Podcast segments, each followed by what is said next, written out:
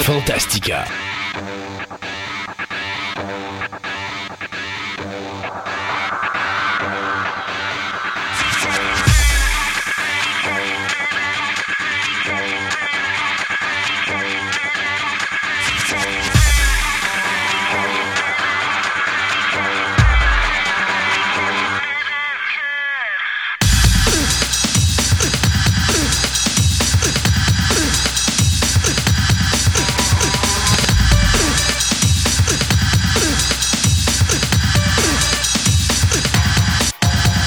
Mesdames et messieurs, bienvenue à cette nouvelle édition de Fantastica.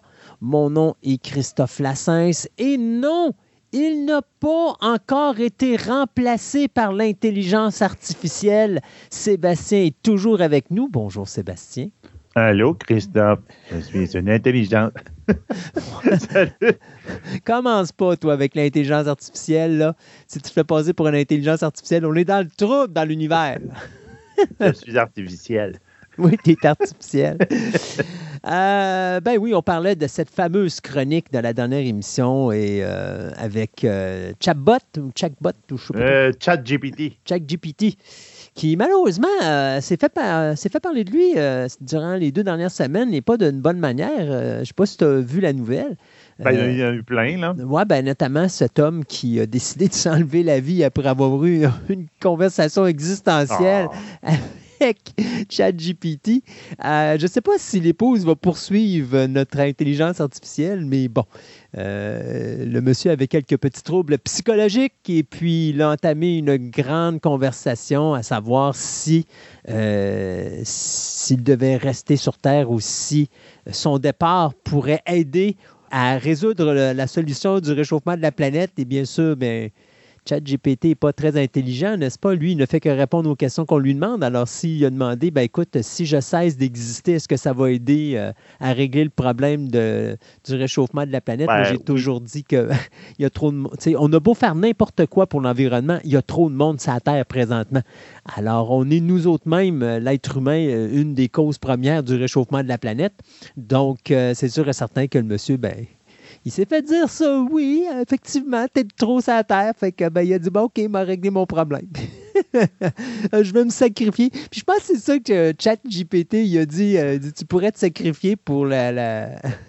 le bienfait de la, cause de l'humanité. Pour la cause de l'humanité, c'est ce que notre pauvre individu a fait. Alors, à un moment donné, là, c'est comme, ah, c'est tu peux y faire dire n'importe quoi, là, puis tu lui demandes des opinions là-dessus, il va te dire, oui, logiquement, il y a moins de monde sur la Terre, il y a moins de réchauffement climatique. Dit, oui, c'est une bonne idée que tu te sacrifies pour l'humanité. Est-ce que ça, cette goutte d'eau va faire déborder les océans? Pas tout. Euh, non, tu sais. Puis d'un côté, c'est ça qui est le problème. C'est, tu as, une intelligence artificielle qui n'a pas encore cette notion de ce qui est bien et ce qui n'est pas bien, dans le ben sens que quelles sont les conséquences de ce que je dis? Ben, c'est ça. Alors là, il y en a eu des conséquences sur ce qu'elle a dit, cette euh, intelligence artificielle. Et malheureusement, notre personne qui avait des troubles de, psychologiques, mettons. des troubles, ben, exactement ça. C'est carrément ça. Il y avait des troubles psychologiques et il a décidé de s'enlever la vie, malheureusement. Donc, il ah. euh, faudra qu'on soit prudent, Sébastien, quand on va faire notre chronique AI. Euh, ben ChatGPT va nous parler de sujets, de poser. On va lui demander des affaires insignifiantes. il n'y aura aucun impact dans l'humanité. ben, c'est comme là, tu vois, euh, Elon Musk qui avait signé l'affaire. Ah, il faudrait prendre une pause. Il faut, penser au AI. Il vient d'annoncer qu'il va sortir bientôt son, propre chat GPT qui va s'appeler True GPT. Donc, le vrai GPT. Non, moi, je vais dire la vérité. Lui, il va dire ce qui est fait. Il dit suicidez-vous suicidez-vous pas, rien qu'un, il faut faire ça en masse pour que ça ait un effet. Il va te dire Oh, Écoute, est-ce que euh, Elon ah. Musk est le futur Donald Trump euh, c'est un bonzo. Moi, j'ai vraiment conclu que c'est un bonzo. Ça fait un bout de. Il y a quelqu'un, je sais pas c'est qui qui me dit ça. Il y a quelqu'un qui connaît, une personne qui, euh, quelqu'un connaissait quelqu'un. C'est vraiment l'homme qui a vu l'homme qui a vu l'ours. Euh, il dit, ah, la personne tripait sur un Musk, puis il a dit, garde, ça c'est un génie, puis ça fait la main, puis elle, a payé un gros montant pour aller le voir quand il est passé à Québec. pas, je sais pas si c'était à Québec ou pas loin, en tout cas, pour faire un genre de conférence de lui, puis elle est sortie de là, puis elle a dit, c'est un parfait imbécile. c'est fini. Mais- Mon, mon léduâtre de ce personnage-là, c'est un épais. Bon. Ben, c'est Mais il faut dire une chose, par exemple, parce qu'il était quand même extrêmement, moi je le trouve extrêmement important, surtout pour l'exploration spatiale actuellement, parce qu'il oui, est quand sûr. même derrière SpaceX, euh, qui font... Il y a eu un méchant setback dernièrement. Là. Ouais, ben, ben, je pense que c'était prévu que ça allait euh, arriver. C'est juste que euh, on avait. pas prévu que ça saute, mais moi, c'est la réponse officielle de, Ouais, de- ouais. de- de- de SpaceX. Pour dire, non, non, l'aéronef n'a pas sauté.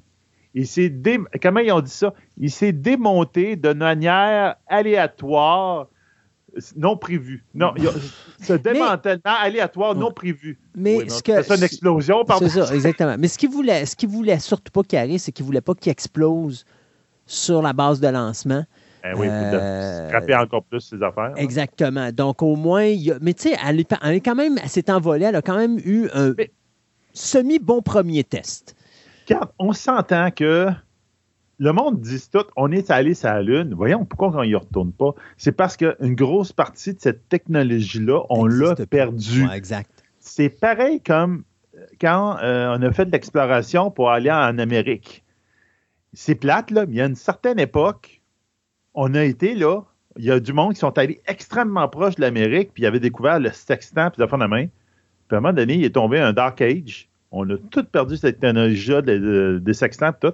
Puis c'était à l'époque, justement, de Cartier, puis de, ont, euh, etc., qu'on a réussi à retrouver cette technologie-là, puis être capable de mesurer ces affaires-là pour se rendre là.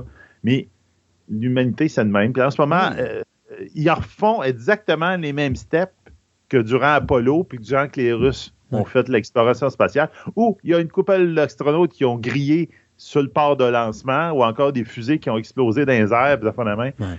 C'était courant à l'époque. Mais Puis, ils sont en train de réapprendre. So- Donc, soyons, soyons honnêtes, là, euh, quand on regarde la complexité de ce qu'est une fusée, et surtout, il faut vous dire, là, euh, ce qu'il y a en dessous du postérieur de l'astronaute quand ça commence à décoller, là, Oui. euh, t'es pas très à l'aise d'être. Disons que les quelques deux premières minutes, là, tu regardes ta montre puis t'as hâte qu'elle passe, parce qu'une fois que les deux premières minutes sont passées, tu, tu sais que t'es correct. Mais les deux premières minutes, avec la force d'explosion et de gaz et de tout le kit qui est en dessous, ça prend vraiment pas grand-chose pour que Ah, ça non, saute. Là. Écoute, on tu, a juste... tu fais juste montrer le potentiel explosif de ça. Mettons, tu fais une explosion, tu, tu, Ouais. tu as fait exploser dans un champ. Tu baboum. Ouais. Après ça, tu dis, OK, nous autres, donc, ce qu'on va faire, on va tout condenser ça dans un point, puis tu vas t'envoler dans les airs. Ouais. Assis-toi dessus, voici le bouton, pèse dessus, dessus. Je suis pas sûr qu'il y a bien du monde qui va peser sur le piton. ben, je suis pas sûr qu'il y a bien du monde qui irait dessus, tout court. ouais, c'est Euh, c'est- c'est, euh, mais non, mais on a juste à penser à Challenger. Si on se rappelle, Challenger qui a été un événement dramatique, en- c'est quoi, dans 86, je crois, 85, 86? Après, après, je pense, on va trouver qui, ça. qui vas-y. arrivé là? Euh, tu sais que c'était niaiseux, c'était de la condensation. Puis la condensation a fait que ça l'a traversé un endroit où il y avait une petite faille et ça l'a créé un court-circuit et boum. Et 86. 86, c'est ça. Donc, tu sais, c'est- des choses que. Il y a tellement de choses qui peuvent aller tout croche que dans la situation actuelle, je trouve que pour une un premier essai, euh, ça s'est rendu méchamment plus loin que ce qu'ils avaient fait de- dans le temps des premières fusées euh, qui essayaient d'envoyer dans l'espace, puis que je ne sais pas combien de fusées qu'on a vu exploser euh, sur la case départ. Puis à chaque fois, tu es obligé de recommencer la construction, fait que tu reportes de 3 à 6 mois minimum. Euh, le prochain test et tout et tout et tout. Donc, euh, OK, c'était pas une réussite parfaite, mais quand même, c'est quelque chose de positif. Elle a au moins volé quoi, une minute 46, je crois, avant d'exploser. Pense Oui, que c'est à quelque peu chose près. Puis au moins, il n'y avait personne dedans. Oui, exactement, c'est ça. C'est- euh, rien que du matériel. C'est le temps que ça explose. Là. Ça ne sera pas quand il y aura ça. des astronautes, euh, notamment. Non, parce que euh, la grosseur de cette fusée-là, c'est- c'est pour ça que c'est important. c'est dans le- l'exploration spatiale, en ce moment, c'est une fusée immense. Ouais. Tu sais, euh, mettons, Challenger, c'était quoi? euh, je pense au gros max, il allait proche de 10 personnes. En gros, max. L'équipage, quelque chose de même. Cette fusée-là qui vient de sauter, c'est une capacité de 100 personnes. Ouais. Ou encore 160 tonnes de matériel. C'est ça, c'est un bus. Ouais. Oui, puis la- l'autre ça qui fait avantage. le, le, le, le- Ouais. le- le step de- qu'ils sont en train de prendre, SpaceX, c'est assez important. Exact. Puis l'autre important, euh, chose importante aussi, c'est que ce qui sert à décoller, revient sur Terre et réatterrit. Oui. Et on le réutilise. Donc, ça aussi, c'est important parce Ça que c'est comme c'est l'équivalent du Challenger, ben, de, de- La navette. de la navette spatiale. que. C'était supposé d'être réutilisable, de faire la main, puis revenir. puis donc, je pense qu'il y, a- y une bonne avancée là. Puis tout, il faut donner à donner à SpaceX ce qu'il y a à SpaceX, malgré tout. Tous les problèmes qui, euh, eux autres, causent dans d'autres domaines. À un moment donné, on va écouter notre euh, chronique sur les satellites où on parle de SpaceX.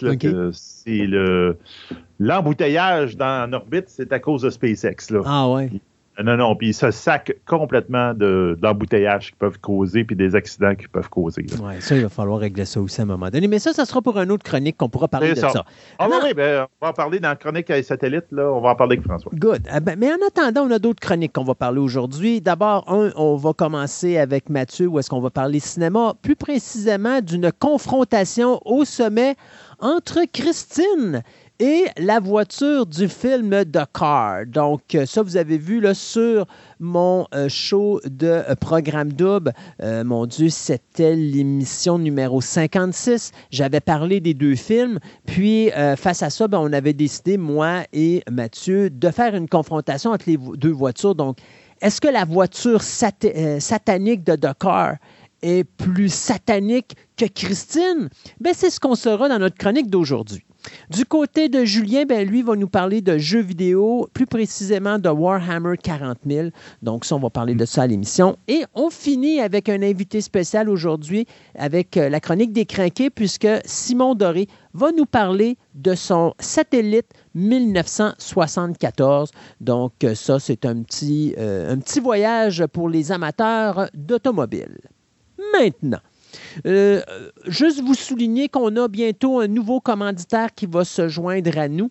Donc, euh, sous peu, vous allez entendre une publicité à ce moment-ci de l'émission pour souligner ce troisième commanditaire qui nous aide euh, à toutes les deux semaines à vous apporter ces magnifiques émissions de Fantastica avec toute cette équipe incroyable de chroniqueurs. Et donc, ça va être bien sûr notre intro d'émission, donc le sujet de l'émission. Ou est-ce que dans celle-ci, on va vous parler de quelque chose qu'on vous a déjà parlé il y a un petit bout, qui était l'achat de euh, MGM et de la banque de films de MGM, qui est la plus grosse banque de films euh, à Hollywood, par euh, Amazon Studio ou Amazon Prime. Bien, après un an, euh, ou plutôt un an après avoir acheté donc euh, la banque d'images de MGM ou tous les films que MGM peut posséder au coût de 8,5 milliards de dollars, bien euh, Amazon vient d'annoncer ce qu'ils allaient faire avec. Et honnêtement, euh, ils ont beaucoup de beaux projets. Ça risque d'être le fun, je trouve, parce qu'il y a des affaires qu'à un moment donné, tu te dis, ouais, si on prend ça et qu'on recommence à refaire encore des films, c'est du déjà vu, ça devient plate. Là, on s'en va dans une autre direction qui peut être intéressante, qui, dans certains cas, vont mélanger les deux. Fait que bien sûr, quand on regarde ça, on va parler de la plus grosse franchise de MGM actuellement, qui est encore en vie, qui est Rocky Balboa. Euh, Rocky Balboa, ben, présentement, on sait que Sylvester Stallone a quitté la franchise de Creed, qui l'a aidé à partir. Euh, D'ailleurs, c'est bien drôle. hein. J'aime bien Sylvester Stallone, mais des fois, il m'amuse quand il fait ses petites crises de bambin. Euh, je, gardais, euh, je sac mon camp de Creed, euh, j'ai plus ma place là, je vais laisser ça aller de leur bord. Puis là, l'équipe dit Bon, OK, là, on va faire notre création. Ouais, mais là, vous m'avez pas appelé, vous m'avez pas, con- vous m'avez pas demandé mon opinion. C'est comme, ben non, t'as dit que tu voulais sacrer ton camp. Nous, on reste ça. Ben, Amazon ont signé une entente avec Sylvester Stallone pour y calmer les nerfs un petit peu, dans lequel il va être impliqué dans euh, ce qui s'en vient dans l'univers de Creed. Principalement, on va continuer l'univers cinématographique, mais également, on va créer des séries télévisées en rapport avec, bien sûr, le personnage de Creed. Ça, ça peut expliquer pourquoi dans Creed 3, on a pu voir la fille du personnage principal commencer à nous montrer ses talents de boxe alors qu'elle a à peine 10 ans. Donc, petit clin d'œil, checker ça, arrivé à un moment donné, on sait qu'il y a un comic du côté, je crois, je me rappelle plus c'est quelle compagnie, mais il y a une compagnie de, comic book qui va sortir justement des comics de Creed, mais qui vont se passer avec la fille euh, du personnage principal. Donc, euh, c'est quelque chose qui va s'emmener probablement à la télévision. Rappelez-vous également ce que je vous avais dit à un moment donné, on avait parlé que Sylvester Stallone avait écrit un scénario puis qu'il voulait faire la jeunesse de Rocky Balboa. Eh bien, Mhm. c'est fait. Amazon Prime a signé Stallone là-dessus.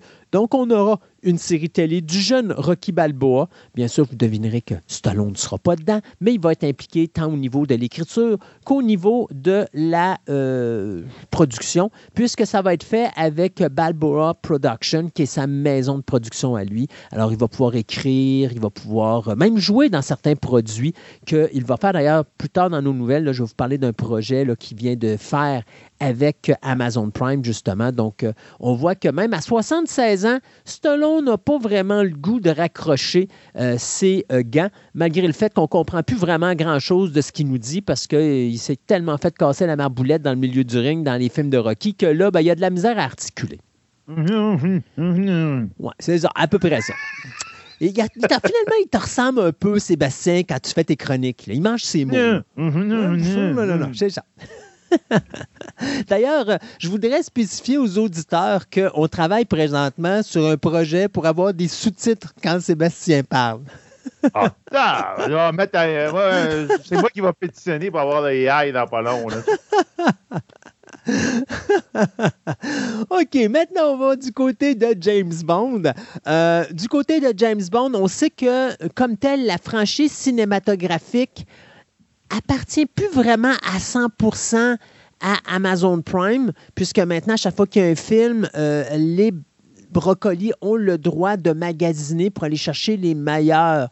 euh, les meilleures affaires avec les studios qui pourraient obtenir pour leur série de films. Donc, euh, là, présentement, ils sont avec Sony, mais il n'y a rien qui dit que le prochain film ne sera pas avec Warner, ne sera pas avec Paramount ou ne sera pas directement avec Amazon ou avec MGM.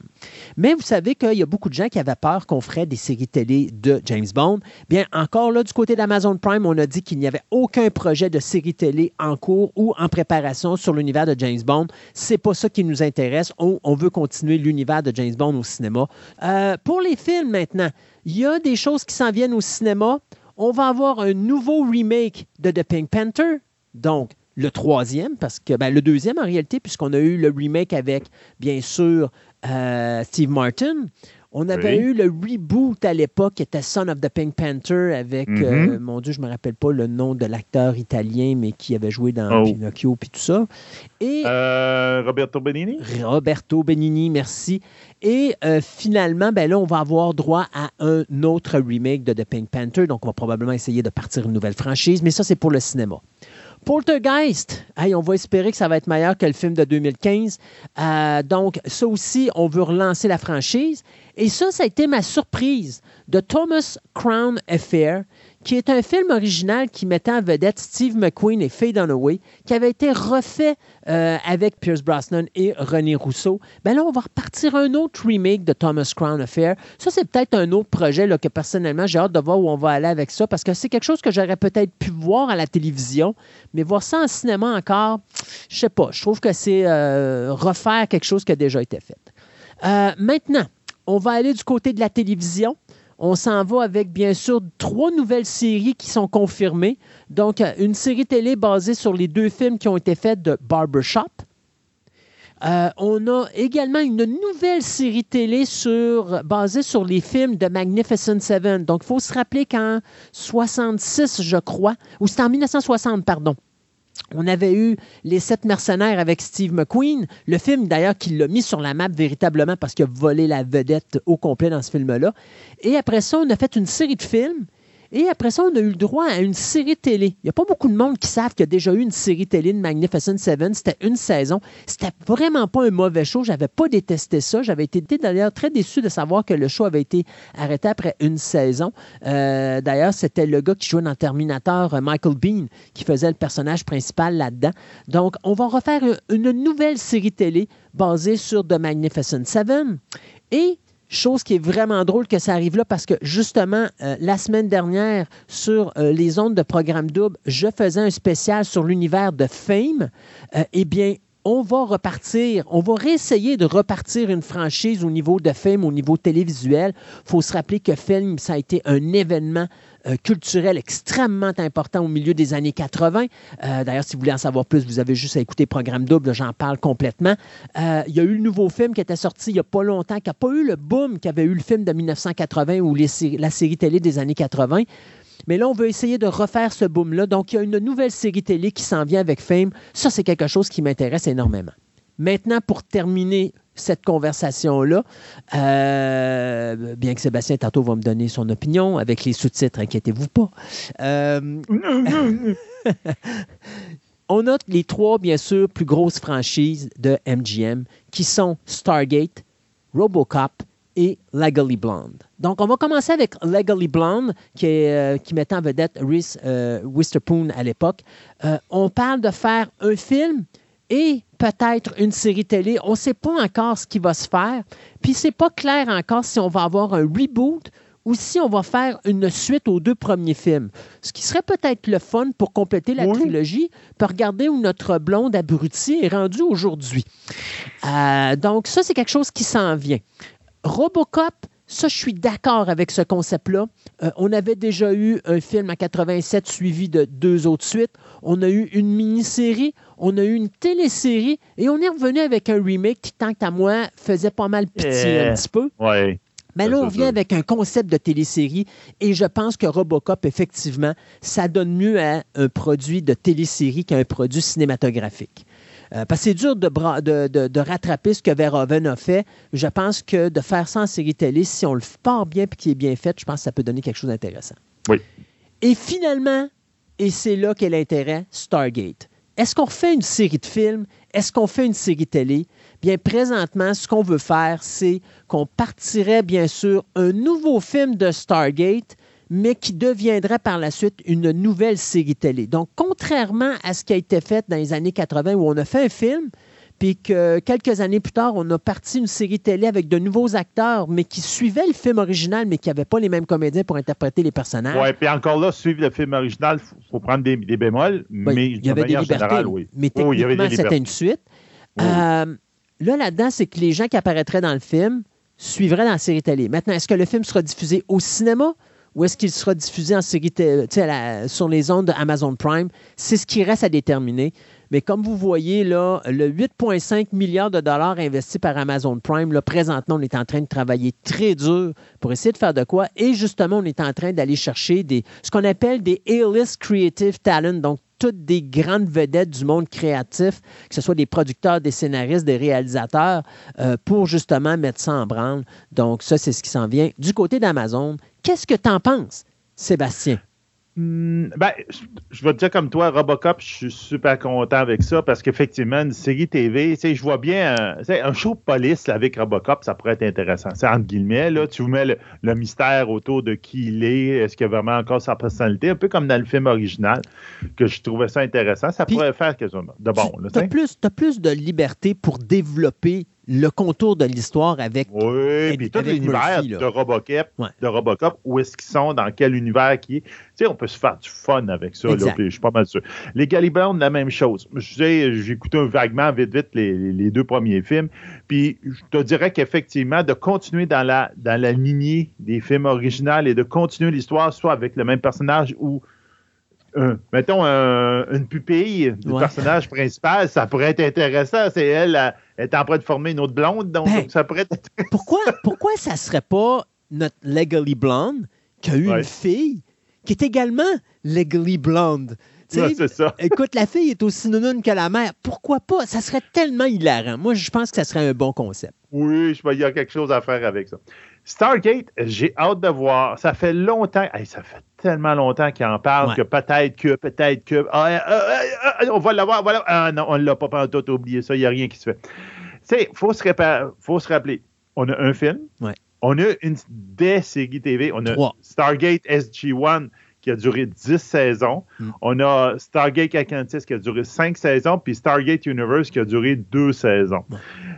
Vague, moi, de mon bord, euh, Stargate SG-1, 10 saisons, ça s'est trop étiré. Surtout, tu m'as dit, quand on parlait à un moment donné de quand tu perds ton personnage principal, généralement, la Sigma, étonnamment, eux autres, ils ont continué quelques années après que le personnage principal qui faisait toute la série, D. Anderson, euh, Richard Anderson, est parti, Mm. ils ont été capables de le toffer. Mais Ben- la qualité de la saison des séries a descendu beaucoup. Ben, moi, tu vois, c'était ça que je trouvais dommage parce que moi, j'ai adoré le switch qu'ils ont fait. Parce que quand Anderson Ils est parti, ils ont terminé l'histoire des Goa'uld. Puis là, ils sont Ouais. partis avec un autre race qui était beaucoup plus religieuse. Et j'adorais la, la direction qu'ils avaient prise, c'est-à-dire qu'elle était complètement à 180 degrés. Puis on s'en va ailleurs. Et c'est ce qui, moi, m'a gardé l'intérêt parce que j'ai pas détesté les trois dernières saisons de Stargate. Non, loin de pas là. totalement détesté, moi non plus. J'ai pas trouvé que c'était très bon, mais bon, le, le dernier épisode est un, moi, à mon idée, c'était un mess total, mais bon, ça, c'est une autre histoire. Stargate Atlantis, c'était correct, là. c'est- Oui. ça- ont Moi, fait quelque adoré. chose de bien, ont fait Ouais. quelque chose de bon avec ça. J'ai adoré Stargate Universe. Ah, C'est juste que c'était pas très Stargate. Ben- J'aurais quasiment enlevé le mot Stargate dedans, puis ça aurait fait une belle série Ouais. de le science-fiction. concept de base était excellent. La conception visuelle était tellement merdique. J'avais de la misère à écouter ce show-là, puis j'avais juste le goût de vomir. Moi, les caméras qui bougent continuellement, j'étais tanné. Ah, J'étais tanné. Puis ça, c'était tombé dans cette putain de mode où est-ce qu'à un Ah, moment donné, ouais. on faisait n'importe quoi au niveau visuel. Ah, on va faire des zoom-in, des zoom-out, la caméra à l'épaule qui bouge, puis C'est sûr donné- que toi, toi, ça marche pas. ça. non, non, mais c'est parce que les codes d'écoute partout à la télévision, tout a coulé. Battlestar Galactica, le remake était basé sur le même concept. Ouais, le oui. concept de base était bon, mais le monde n'était pas capable d'écouter le show. Ça bougeait trop. Puis à un moment donné, le bougeait monde ben sont écœurés. Puis c'est plate parce que Stargate Universe, ils ont fait quelque chose de bien. Ils ont fait. Même c'est, c'est, c'est ce que tout le monde demande, c'est une conclusion à cette série-là, qu'elle a fini un peu en queue de poisson, entre guillemets, là, Ouais. puis que ça serait le fun qu'on on aille la, la fin. Donc, Ben, écoute, Star- sauf Star- que. l'avantage Oui, que tu pourrais faire avec Stargate, ça pourrait être une continuité. Puis Ben, il n'y a ça. rien qui empêche qu'à un moment donné, tu ne découvres pas ce vaisseau-là quelque part. Exactement, ça peut être intéressant. Donc, j'aurais tendance à, faire une continuité dans un sens. Hmm. Mais être un studio de TV qui veut partir dans Stargate, je ne suis pas sûr que je vais me bâcler de ça. Ouais. Je vais faire un reboot. C'est ça. Parce qu'il y a trop. Il y en a trop de stock. Et comme tu dis, ils ont fini des, ils ont fini des, des, euh, des histoires, ils ont fini des, des, des aliens de base, ils ont fini. Là, tu dis, ah, il y a trop de choses de fini, fini, fini, fini. Garde, refaisons un reboot, inspirons-nous de, de ça. On sait que l'auteur original du film avait détesté comme ça, aucun bon sens, la série, Ben oui. parce qu'à cause des libertés qu'ils ont pris, parce qu'ils ont transformé les Goa'uld, ah ben, en fin de compte, avant, il n'y avait pas de nom, là. En tout cas, mettons, appelons ça les Goa'uld des Goa'uld. Les Goa'uld, ils ont passé d'un, on peut dire, des êtres énergétiques, un, un- tu sais, une espèce de parasite, mais plus d'énergie, à quelque chose de plus, une bébête, là, un, Ouais. un petit serpent qui te rentre dans la tête. Lui, il détestait cette idée-là. Et un des affaires qui a voulu, ça a tout le temps rôdé dans l'univers, c'était de continuer le, film original avec la série que lui voulait faire, qui a sorti en livre. Il paraît qu'elle est très, très, très bonne. Je pense que j'ai acheté un ou deux livres de ça pour voir où est-ce que lui voulait aller là. Puis je n'ai jamais lu. Il faudrait que je les ressorte un moment donné. J'ai comme fini une période de lecture, puis j'ai arrêté de le lire. Euh, donc, je ne sais pas ce qu'il va aller, mais je peux comprendre qu'il fasse un reboot parce qu'il y a trop de matériel déjà écrit dedans. C'est sûr. Mais étant quelqu'un qui a quand même apprécié beaucoup l'univers euh, télévisuel de Stargate, ça peut être intéressant. Ouais. faut donner la chance, je vous dirais, à, euh, donner une chance, une bonne chance à cette série-là et ne pas faire comme ils ont voulu faire avec Stargate Origin, qui était supposé d'être une web série pour Ouais. repartir la série. Et c'est qui était mauvais, mais avec des effets spéciaux de, que j'aurais fait quand j'ai fait des films amateurs, même Mhm. que je pense que j'aurais fait mieux dans certains cas. C'était mauvais, mais non. Donnez-y au moins une ch- une- un bon budget Ouais, ouais. pour faire quelque chose d'intéressant. Ben, les deux 8 points- options, je trouve, sont, sont intéressantes. Le reboot ou la continuité, ils ont chacun des avantages puis des défauts. À 8,5 milliards de dollars, je pense pas qu'ils vont commencer à faire un petit film amateur avec Stargate. Ben, je pense que non. Moi, je pense que ça peut faire leur franchise qui va compétitionner les Star Wars et les Star Trek de Exact. ce monde.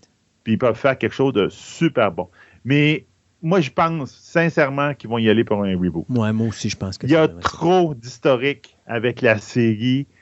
euh, puis ils ont trop fermé de portes. Et donc, j'ai l'impression que t'es mieux d'aller ailleurs, là, puis de, de recommencer, puis de, de refaire une réaménagation de tout ça. Mhm. Puis peut-être avec justement aller avec le principe de base du film original, puis euh, de faire quelque chose avec ça. Mhm. On verra bien. Là, moi, je renierais pas le film. J'aurais tendance à faire, regarde, on va faire le deuxième film qu'ils ont toujours voulu faire. Puis à partir de là, ben, tu pars dans ta direction que toi, ça te tente d'aller. Ouais, tu pars avec tes mais moi, je recommencerais à tout à neuf. Si, parce que tu avoir des nouveaux comédiens. Tu ne vas pas aller chercher Ah, Kurt oui, Russell. Tu n'iras pas chercher James Spader. Ça ne marchera pas. Euh, Non, moi, je- mais ça peut le faire quelques, années après. Pareil comme on fait SG1. SG1, il avait remisé la Stargate parce que il y avait juste une adresse qui avait popé là, dans Ouais. le film. C'était fini là. Mhm. Ça pourrait être ça, là. tu sais. Ils ont mis dans le fond d'une cave, puis à un moment donné, whoop, il y a d'autres choses qui allument. À peu près la même prémisse de Stargate SG1. Ça rallume pour une raison quelconque. Puis là, ils font Attends un peu, il y a d'autres adresses. Comment ça marche? Ouais. Puis là, ils essaient de trouver. Puis là, tu peux avoir une, toute une autre génération. Ça se fait 30 ans plus tard. Puis tu ressors euh, Kurt Russell euh, de son. il est à la en vieux, retraite. Ben, c'est ça, ben, en, en Là, il piqué, est, il est puis au, en- non, non, il est au pôle Nord. Il fait des cadeaux pour les enfants. Il est rendu Père Noël maintenant. Il n'a plus le temps d'aller dans les Il y Stargate. a assez, là. Mais il peut, il peut faire un, un, petit, un petit coucou en, en chaise berçante. Là, euh, Ah, il n'est pas web- si vieux que ça, quand même. Come Ah non, on. Ah non, je. Hey, pense non, que, je pense que si elle, allait faire, mais- si elle allait faire du jogging avec toi, je pense qu'il te laissera en arrière. Fais-moi Oui. confiance. Ah, Donc, euh, ben, c'est ça, non? Mais dans le sens que ça peut être quelqu'un, justement, qui est à retraite de l'armée, puis même, puis qui il a, tu il fait un caméo à quelque part dans le film qui peut être intéressant, puis tu fais un lien avec le premier film, mais ça se passe 30 ans plus tard 30 et plus pour dire, regarde, euh, on continue l'histoire du premier film, puis on repart juste dans une autre direction de la TV series. Je pense que ça peut être intéressant, puis ça peut, mais ça- ils peuvent refaire un reboot au complet. Tu sais, c'est- pas mal moins stupide de faire un reboot de ça Mhm. que là, j'ai une nouvelle qu'on va sortir tantôt, là, que moi je vais sortir tantôt, que Twilight, euh, Ouais. Twilight, ils veulent leur faire un reboot à la télévision. Là. Moi, c'est un peu comme Harry Potter, là, c'est trop de bonheur. Oui, mais écoute, en tout cas, on, Ah, en, reparlera, on en reparlera tantôt. on en reparlera tantôt, mais moi, c'est ça. J- J'ai pas cette impression-là avec Mhm. Stargate. Je pense qu'ils peuvent faire quelque chose. Alors, comme vous avez pu voir, euh, ça va Ça brasser. va être le fun. Ah, ça, va être le brasser, ça fun, va brasser un petit peu dans les nouvelles aussi, là, parce que là, Sébastien commence déjà à bougonner, puis ça- on n'a même pas commencé le show encore. Euh, ben écoute, euh, merci Sébastien. Et puis, oui, c'est des choses qui, qui s'en viennent avec Amazon Prime. Amazon Prime qui est déjà un des trois tops au niveau des, Mhm. euh, des streamings les plus écoutés dans le monde. Bien sûr, on comprendra que Amazon, leur, euh, le fait que quand tu achètes pour avoir des rabais sur le transport, et c'est ça, il faut que tu t'abonnes sur Amazon Prime. Donc, il y a une facilité qui fait en sorte qu'ils sont si élevés que ça, mais le fait de profiter de la manne de ce que peut leur offrir la, euh, je vous dirais, la Ben- banque d'images de MGM va faire en sorte qu'ils vont devenir quelqu'un d'extrêmement compétitif sur le marché. C'est un méchant meilleur investissement Oui. qu'ils ont fait là versus Love of the Ring. Présentement, ça regarde plus à ça, effectivement. Hey, Love of the Ring, pour l'argent qu'ils ont mis là-dedans, puis là, ils vont se faire jouer d'impact par euh, les autres qui ont des droits d'auteur, puis ils vont faire d'autres séries de films, Mm. ils vont faire de même, là. Puis leur première, la première, la première saison de leur série, ça a marché so-so. En tout cas, il va falloir qu'ils se, se réajustent les pattes pour pouvoir rentabiliser ce bout-là, mais je pense qu'avec MGM, ils ont un potentiel de faire beaucoup d'argent, Mm. puis de faire du bon matériel si ça soit correctement avec le monde. Effectivement. Donc, on s'arrête le temps de souligner un de nos commanditaires et on vous revient dans quelques instants avec notre premier segment des nouvelles.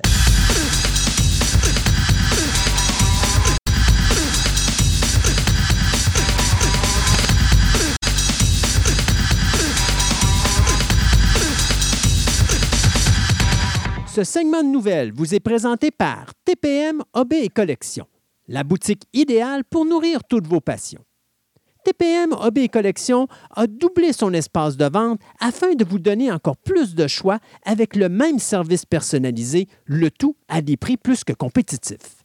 Vous cherchez des die-casts, des cartes de sport, de la figurine, des timbres, de la monnaie, des casse-têtes, des jeux de société, du comic book, des cartes Magic, voire même des cartes Pokémon. Voici la place rêvée pour vous, collectionneurs aguerris. Allez donc les visiter dans leur nouveau local au centre commercial de Fleur de Lys, au 550 boulevard Wilfrid Amel à Québec, ou rendez-vous sur leur site web au www.boutique-tpm.com.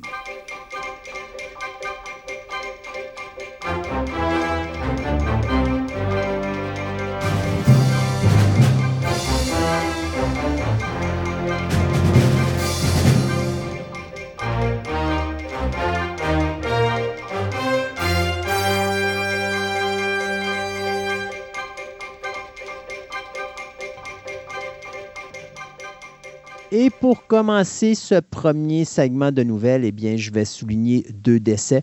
D'abord, on va parler du comédien britannique Murray Melvin, euh, Murray Melvin, qui est décédé le 14 avril dernier à l'âge de 90 ans. Euh, lui qui, malheureusement, avait fait une vilaine chute. Euh, je crois que c'était en décembre dernier. Et puis, il s'en est jamais vraiment remis. Et donc, il est décédé à l'hôpital du St. Thomas Hospital à Londres, donc le 14 avril dernier. Donc, principalement, bien, M. Melvin, c'est un acteur de théâtre qui a fait ses débuts dans les années 50. Puis après ça, il va commencé dans le, dans le courant des années 60 à la télévision, surtout dans des séries comme The Avengers. On va le voir plus tard dans des séries comme Torchwood ou encore euh, Inspector Barnaby. Euh, mais finalement, c'est au cinéma qu'on va le voir. Et Murray Melvin est un gars qu'on ne connaît pas à cause de ses prestations principales, parce que c'est pas un acteur principal de film, mais comme acteur secondaire. Donc, on l'a vu dans des films comme Alfie en 1966, on l'a vu dans The Devils de, de Ken Russell en 1961. On l'a vu dans l'excellent Ghost Story en 74. Christopher Columbus en 85. Euh, il y avait un rôle assez spécial dans le film de, The Craze en 1990. On l'avait vu dans Le Fantôme de l'Opéra, la version de 2004. Et il avait fini sa carrière dans le film The Lost City of Z. Donc. Euh, Monsieur Melvin, qui nous quitte donc à l'âge de 90 ans. L'autre décès, c'est Michael Lerner, euh, un acteur qu'on a euh, connu à la télévision, mais également au cinéma. À la télévision, ben écoutez, euh, il a commencé sa carrière dans les années 60, début des années 60 à la télé, fin des années 60 au cinéma. Donc à la télévision, on l'a vu dans Star Key Hutch, on l'a vu dans la série Streets of San Francisco, on l'a vu dans Perry Mason, pas la série actuelle, mais la vieille série d'origine. Ironside, on l'a vu dans MASH. Qu'au cinéma, bien, on l'a vu dans The Postman Always Ring Twice. Ça, c'était le film de 81 avec euh, Jack Nicholson et Jessica Lange. On l'avait vu dans Maniac Cop 2. On l'avait vu dans le film d'Eddie Murphy, Harlem Night. Mais c'est surtout dans le film Barton Fink en 91 qu'il euh, y a eu une interprétation qui a époustouflé tout le monde à un point tel qu'il a eu sa seule nomination aux Oscars de sa carrière. On l'a vu dans des films comme Radioland Murders. On l'a vu dans le Godzilla de Roland Emmerich. C'est lui qui faisait le maire de la ville de New York. On l'a vu également dans X-Men Days of Future Past. Et euh, en 2019, il avait son dernier rôle au cinéma. C'était dans Frankenstein's Monsters, Monster Frankenstein. C'était le film qui l'avait lancé à la retraite. Donc, il est mort le 8 avril dernier à l'âge de 81 ans des suites de complications causée par une crise d'épilepsie qu'il avait eu en novembre dernier. Donc, euh, M. Lerner qui nous quitte, comme je disais donc, à l'âge de 81 ans. Bon, mais ben, comme je dis, on va commencer le bouconnage tout de suite. Bon, on va donc, parlons d'Harry Potter. non, je ne parlerai pas d'Harry Potter, on va parler de Twilight. Euh, en fin de compte, euh, il paraît que Lionsgate, ben, avec Studio, qui était en train de regarder pour faire un Twilight, une série télévision. Donc, c'est ça, on verrait le, fameux love euh, le, triangle amoureux entre Bella, euh, son euh, vampire qui glow in the, light, in Monsieur Edward, ainsi que le werewolf Jacob. On verrait ça plus à une série TV. En tout cas, c'est ce qui est en grosse discussion en ce moment. On s'entend que présentement, il n'y a aucun streaming service qui est associé à ça. Donc, ce n'est pas un streaming service qui veut faire ça. Il euh, n'y a pas de canal, rien. Ben, il n'y a, même pas, de scénariste sur le projet encore. Non, c'est ça. Donc, c'est une idée. Ben, c'est plus qu'une idée. C'est plus qu'une idée parce que présentement, euh, on a signé Stephanie Meyer au niveau des droits de Twilight. C'est vrai. Et elle est impliquée comme non seulement productrice exécutive, euh, comme l'était euh, l'auteur de Harry Potter, mais en plus, elle va participer à l'écriture. Donc, ça, on sait ça. que c'est déjà fait. Je sais aussi, si je ne me trompe pas, que c'est euh, Daly, je crois, qui est attaché au niveau de l'écriture des scénarios. Euh, c'est une personne qui avait travaillé sur Raised by Wolves puis de Get Down. Fait que ça, c'est déjà signé également du côté de Liongate Television. Donc, tu sais, il y a des pièces qui sont mises là. Et personnellement, ça ne me surprend pas, cette annonce-là. Ah, Parce ça me que- surprend pas, là, moi non plus. Là. Parce que comme j'ai dit, bon, là, on va. C'est confirmé du côté de, de- de Warner Brothers là, euh, qu'on aura Harry Potter, la série télé. On a même monté un projet sur plus d'une dizaine d'années. Ben, Twilight, quand on voit ça, on se dit, écoute, Twilight, c'est quand même 3,4 milliards de dollars que ça a ramassé à travers le monde Oui. entier. Euh, ça a lancé la carrière de Kristen Stewart, Robert Pattinson, Pattinson. Taylor Lautner. On se dit, écoute, on a de quoi pour envoyer à la télévision. Let's go. Moi, je te garantis la chose suivante. Le prochain projet qui va être mis comme ça, des Hunger Games. Ah oui, c'est sûr. Tu sais, là, c'est juste que c'est. Moi, c'est. Autant Harry Potter. Harry Potter, même s'ils sont plus vieux que les Twilight quand ça a commencé, là, ce que c'est que c'est iconique. Les personnages sont iconiques, les acteurs sont devenus iconiques. Il y a des acteurs qui sont décédés, puis comme on le disait l'autre fois, c'est celui qui jouait à Grit, quand il est décédé, le monde, il, il en pleurait. Ah oui, c'est grand-père, grand-père mon qui est parti. C'est ça. C'est comme. Là, tu, tu te repasses ça. Les autres, ils ont une grosse step avant. Oui, il y a du potentiel. J'ai jamais lu les livres de Twilight. Probablement qu'il y a du potentiel à faire plus d'affaires parce qu'ils ont résumé d'un film. Mhm. Sûrement. Pareil comme Hunger Games, etc. Mais c'est comme. Je trouve ça tôt pour faire des reboots. Je- Ouais, je mais trouve ça que c'est encore trop gros.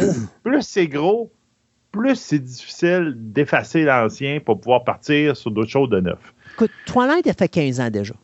Euh, le on parle le premier film était Oui, en oui, oui, 2008. oui, oui. Donc 15 ans. Fait que dis-toi que le temps qu'ils montent ça, on a peut-être pour un ou deux ans encore. Tu vas tomber à 17, pas loin du 20 ans. C'est Ouais. con, là, mais si tu regardes ça, tu as des remakes, c'est à peu près ça. C'est à peu près aux 15-20 ans que ça se fait. Fait que tu Ouais, rentres mais- dans le créneau. Sauf que c'est. Oui, tu, tu rentres dans un remake, mettons, d'un film. Hmm. Tu fais un film, tu refais un nouveau film. Euh, n'importe quoi, on, on est dans, dans un univers de remake, là. Mais là, tu vas faire un remake que, oui, comme tu dis, ça a peut-être 15 ans et plus, mais là, tu vas nous étirer ça pendant 10 ans sur une série télévision. Mettons. Tu sais, tu fais. Hey, t'es mieux d'être solide, puis t'es mieux d'avoir, parce qu'il faut que tu retiennes l'attention du monde aussi longtemps, mais avec une histoire que tu dis, ouais, je vais, garder, je vais avoir le résumé en écoutant les films. Mhm. Tu sais, on est, on est dans un univers, dans un monde où les étudiants, ils se font dire, lis le livre, un tel, pour pouvoir me, me donner ton appréciation littéraire de ce film-là. Ils préfèrent aller voir le, le film pour avoir un résumé, puis ils vont faire leur travail avec ça. Mhm. Parce que le monde préfère des résumés. Oui, Donc, c'est comme, c'est, faut que tu effaces l'autre, faut, faut que tu tasses l'autre, faut que tu penses plus à l'autre avant de faire quelque chose de long et plus détaillé. mais C'est ça que j'ai un petit peu peur. encore là, J'ai ça- j'ai ça- hâte de voir comment ça va marcher. Mais Je suis encore pas là, sûr que ça formule va marcher. Parce que, tu sais, je te donne un exemple. là. Euh, on a pris des, des, des séries. Sais-tu Is Dark Materials qui faisait un genre de remake d'un- d'une série de livres qu'on avait vu au cinéma, mais qui avait été arrêté après seulement un Ouais. livre? Oui, je oui, c'est euh, Golden Compass. C'est ça, exactement. C'est ça. Ça, ça c'est effectivement, ils ont fait quelque chose de bien parce que ils ont fait un film, ça a été un flop monumental à la télévision, à- au, au cinéma, puis on n'a jamais vu la fin de l'histoire. Donc là, au moins, tu sais, en une saison, ils refaisaient le premier film. Oui, ils pouvaient essayer de se comparer, mais le film était un flop. Mm. Ça n'avait pas été un succès. Donc, c'est comme, tu sais, la bouchée, tu n'avais pas besoin de faire effacer l'ancien film pour que le monde l'oublie. Le monde l'avait déjà oublié après l'avoir vu. Bon, c'est sûr. Sauf que mon point étant que l'avantage de la télévision, puis ça, c'est pas la première fois que je le dis en Mhm. ondes, l'avantage de la télévision, au niveau de l'adaptation de romans, c'est le meilleur médium à utiliser. Donc, oui, Twilight, tu as des belles affaires, mais Twilight, on a jumpé pas mal de choses pour être capable de Ah, rentrer oui. le roman dans le film. C'est Euh, sûr et même certain. chose pour même Harry Potter. les livres. Ah, Harry Potter, je peux te garantir, j'ai lu tous les livres. Bon, Donc alors, oui, ils ont résumé, puis ils ont résumé. Ils ont fait un bon résumé. Ouais. Ils ont résumé. Euh, tu t'avais un film qui, s'appelait Lemony Snicket, A Series on- of Unfortunate Events. Je sais pas si tu rappelles de ça. ouais, ouais, ouais. Mais ils ont fait une série télé parce que le film était bien, mais ils ont fait une série télé parce qu'ils n'étaient pas capables. Tu sais, ils ont fait le premier, le premier film, Mhm. mais ça n'a pas gagné assez d'argent pour faire toute l'histoire au complet. Non. Ils ont pris ça, puis ça n'a pas pris 20 ans, ça n'a pas pris 15 ans là, Non, faire ça à la télévision. Mais ça, c'est ça, comme je te dis, ça, c'est pour compléter l'histoire, pour, pour continuer non, ils l'ont l'histoire. fait au ben, complet. Ils ont ben tout oui, Ils ont fait recommencé. au complet. mais Ils ont tout re- Oui, c'est sûr qu'ils ont refait le film, mais après ça, tu continues. oui, Tu exact. continues l'histoire. Et ça, c'est pas eux comme Golden Compass. C'est Oui. ça qu'ils ont fait. Oui. Ça, je suis pas contre. Les autres, tu c'est. C'est juste que j'ai peur, ben, en guillemets, j'ai peur. Moi, je, veux- je trouve ça difficile et je trouve ça aussi hasardeux que là, faut que tu te battes pas juste contre le reste du monde, mais faut que tu te battes contre ton- ta propre franchise. Tu sais, Harry Potter, on va prendre Harry Potter, c'est parce que c'est le meilleur exemple. là. Harry Potter, l'univers d'Harry Potter, les films d'Harry Potter, c'est immense. Ouais. Ça a été. à Puis là, à chaque année, ils nous repassent toute la série des films, puis de même, puis le monde tripe toujours dessus. Tu sais, tu as des parcs d'attractions, tu as tout. C'est immense. Et Mhm. donc, là, tu vas faire une série, tu vas prendre d'autres acteurs qui vont jouer les personnages. En même temps, ils ont même confirmé que je pense qu'Hermione va être noire comme dans les, euh, la pièce de théâtre. Donc, ils vont rentrer dans toutes les affaires récentes, donc euh, le, le, entre guillemets, ou la, diversité, etc. Donc, ils vont changer un peu l'aspect. Puis là, faut pas juste que tu, tu vas faire apprécier mon histoire. Je vais me battre comme mon ancienne franchise qui a fait exactement la même chose. C'est un, c'est un, chose de plus. Écoute. C'est une affaire de plus. C'est une bataille de plus qu'il faut qu'ils se battent, puis il faut qu'ils soient encore plus forts, puis encore meilleurs. Moi, moi, je me dirais la chose suivante. À chaque fois que j'écoutais Twilight, je voulais m'ouvrir les veines parce que Kristen Stewart était tellement dépressive à l'écran qu'elle elle me démoralisait. Ben, je peux pas regarde, croire qu'ils ne seront pas capables de trouver une meilleure actrice qu'elle pour faire ce rôle-là. Déjà là, en partant, ça va être un Ça va être plus. facile. Hein? Bon. Moi, excuse, s'entend, mais un, un vampire qui sparkle in the, in the- in the light, là, excuse, là, mais bon, j'ai jamais ré- à, à réussi à avaler cette histoire-là. là. Mais c'est pareil comme Harry Potter. Harry Potter, il y a un livre. Euh, désolé, les fans, je me rappelle pas du livre. Euh, c'est le 3 ou 4, je me rappelle pas. Où Harry Potter est en crise d'adolescence. Je lisais le livre et je voulais le fesser avec un bat. Harry Potter. J'ai fait, hey, tu peux-tu être plus désagréable que ça? Je pense que tu serais pas capable. Mm. Tu sais, il, il m'énervait. Mais je peux comprendre que des jeunes qui sont dans leur crise d'adolescence pouvaient se rattacher à ce personnage-là, peut-être, de fin de main. Mais en tant que lecteur adulte, qui m'énervait. Puis s'ils font une, une saison avec l'attitude plus réelle qu'il y avait là-dedans, ah, tu sais, Mais- je vais vouloir le taper qu'un bat. Mais, mais, mais ça peut être crédible dans le sens que, tu sais, Oui. d'un côté, ça va être plus réaliste, puis on Mhm. peut s'attarder à cette petite crise parce qu'il y a trois boutons qu'on poussé sur le bord de son nez, puis il l'apprécie pas. Tu l'auras pas, ça, dans le film. T'as pas le temps à perdre avec un Non, bouton sur le bord du nez dans un film, là. Tu sais, quand même. Puis une chance, une chance, il faut se dire que Harry Potter ne sera pas mis en image par Mel Brooks. Donc, on verra pas une séquence où est-ce qu'Harry Potter va se péter essaiera les de- boutons dans le miroir. Ouais, c'est ça. Puis il essaiera pas d'appeler le maquilleur du plateau de tournage pour venir le maquiller pour enlever son bouton. Tu sais, t'auras pas ça, là. Ça va être quand même intéressant comme sujet. Mais je, non. je pense, tu sais, c'est comme Dune. Dune, je continue à dire, après vous avez fait vos deux films, là, arrêtez ça au cinéma, là, puis transférez ça à la télévision, là. Ça va, on va avoir une chance d'aller plus loin dans Oui. l'histoire. Euh, mais tu sais, je pense que oui, je pense que c'est pas une mauvaise chose. Dans le cas de Twilight, de recommencer, quoi, tu sais, 2008, ça fait 15 ans. Euh, S'il y en a qui disent, moi, mais c'est trop tôt, ben, c'est quoi? Euh, moi, je me rappelle d'il n'y a pas si longtemps que ça. Gad Stitch a été fait en 2002, puis on parle de faire un film au cinéma. C'est quoi récemment qu'on parlait d'un personnage qui a un film qui a été fait? Ben, c'est euh, Moana, qui a été fait en 2016. On est en 2023, on fait déjà un remake. Ça fait 7 ans. Alors, ouais, tu sais, remake, hein, t'as beau dire, Ah, on va faire ça avec des vrais personnages, ça sera pas pareil. c'est un remake. C'est un remake C'est un pareil. remake non, pareil. Fait que, Ça à- aussi, je suis d'accord avec toi. Twilight, là, il y a quand même 15 ans. Il va peut-être en avoir 17, presque 20 quand ça va sortir, dépendant s'il trouve facilement des scénaristes, puis des producteurs, puis des réalisateurs, puis des acteurs. L'actrice, c'est facile. C'est sûr qu'on va trouver quelqu'un qui ne voudra pas faire en sorte qu'on veut se suicider à toutes les semaines devant la télévision. Mais pour le reste, tu sais, je me dis, je suis pas contre Twilight, comme je suis pas contre Harry Potter, parce que c'est fait pour la télé. Si Oui. tu me dirais, on refait Twilight pour le cinéma, je cinéma, dirais, ah non, hey, non, moi, je suis pas là. Mais pour la je télévision. suis d'accord avec toi. c'est Ça intéressant. peut être intéressant pour la télévision, mais je mets un gros bémol parce que c'est ça, je trouve ça tôt. Parce qu'en plus de, la pression de dire on va faire rendre hommage au livre, il dit il faut que je compétitionne comme moi-même. Hmm. Ça, c'est un, c'est un gros gamble. Il faut que tu aies des. Le, le réalisateur, autant de Twilight, à cause qu'ils ont fait des millions à la télévision, même tu dis que rien que si tu prends une autre actrice, comme on dit tantôt, Mhm. tu, tu viens de te, tu viens de te donner un- une chance au, euh, au, au- au chronomètre au départ. Ah, c'est déjà, déjà une c'est pénalité. déjà, déjà deux fois meilleur que le film. Ça, c'est sûr. C'est ça. Mais une affaire comme Harry Potter où les acteurs ont été Ah ouais, excellents, ça, va être effectivement. Puis- c'est une grosse barre à prendre. C'est rare que je dis ça, mais je suis pas contre de transformer la couleur de peau de certains personnages parce que Ouais. justement, ça, non, euh, mon point étant que ça va casser le visuel de la Ah. saga originale. Et, je pense qu'effectivement, c'est ça. ça c'est rare, je dis ça, là, mais je pense que ça, c'est des bonnes décisions parce que justement, on va casser le moule, puis on va faire de quoi de totalement. euh, On va s'arranger pour ne pas se faire comparer avec l'autre. Donc, Exact. ça peut être intéressant dans ce temps-là. Et Donc, c'était notre séance de, de bagounage. ouais, c'est ça. Ben, on va écoute, essayer d'être moins les Écoute, c'est vraiment drôle parce que parlant de remake, on va continuer. Parce que Ben ça, oui. c'en est un que j'ai pas vu venir de nulle part. Surtout que j'ai vu la photo de la production qui débutait euh, ou qui va débuter la semaine prochaine. Et c'est Netflix qui a annoncé cette nouvelle-là, qu'on va faire un remake du film français de 1953, Le salaire de la peur. Maintenant, s'il y en a qui se disent, c'est quoi le salaire de la peur? Ben écoutez, c'est parce que vous n'écoutez pas Programme Double. Puis vous écoute, j'en profite, je fais, je fais du PR pour mon autre show, hein, n'est-ce pas?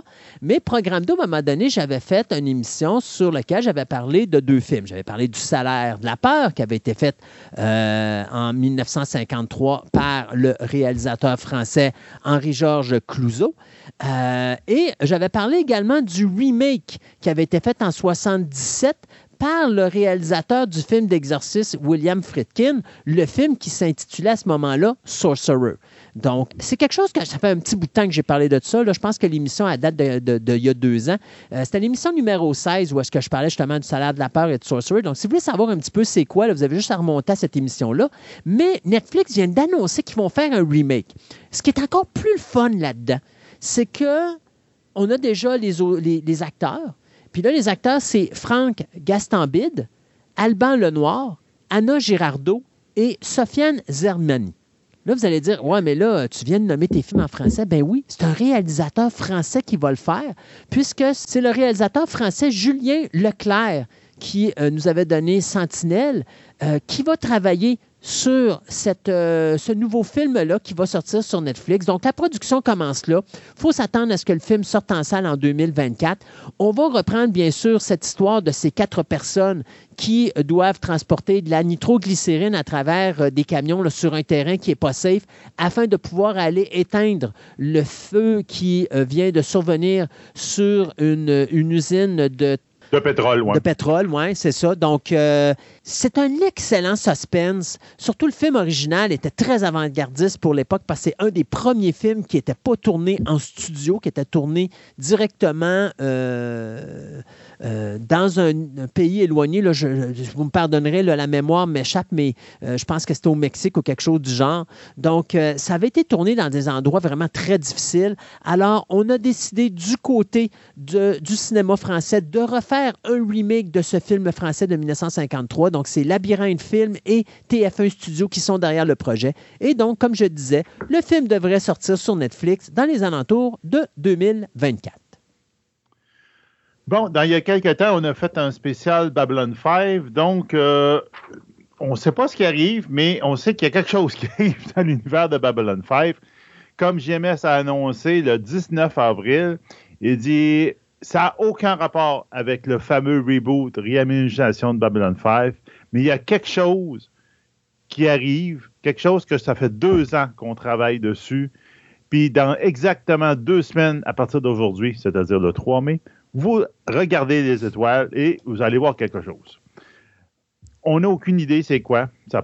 Moi, j'espère vraiment un nouveau, euh, un nouveau show télévision, mais que ça passe dans l'univers de Babylon 5. J'adorais ça.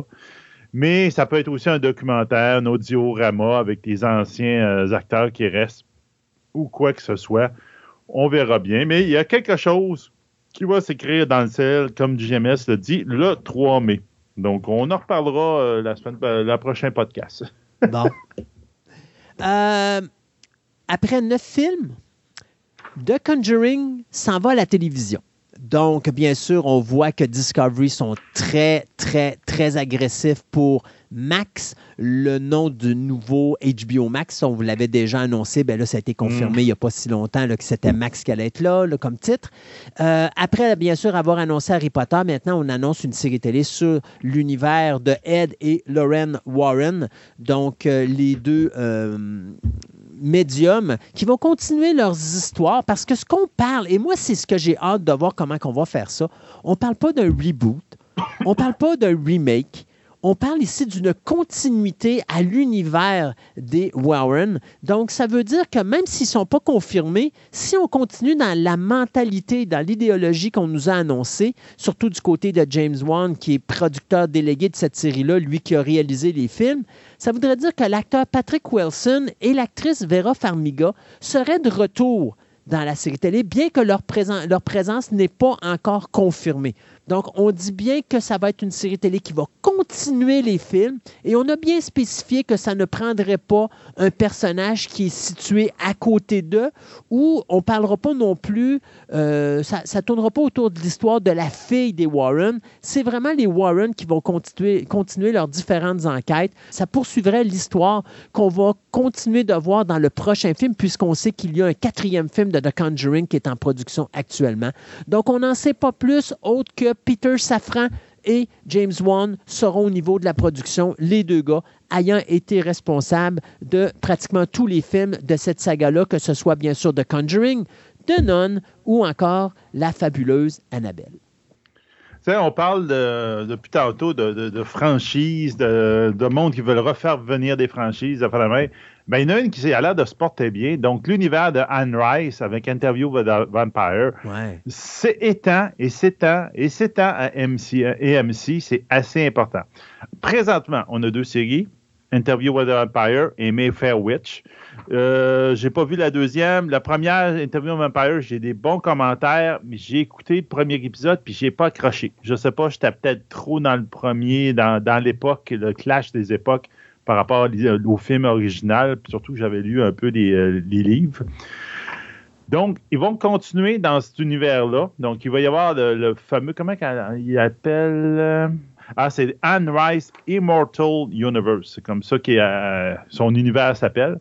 Donc, ils vont sortir quelque chose qui va s'appeler The Night Island, qui va être une série de six parties à EMC de courte série, peut-être une short form série.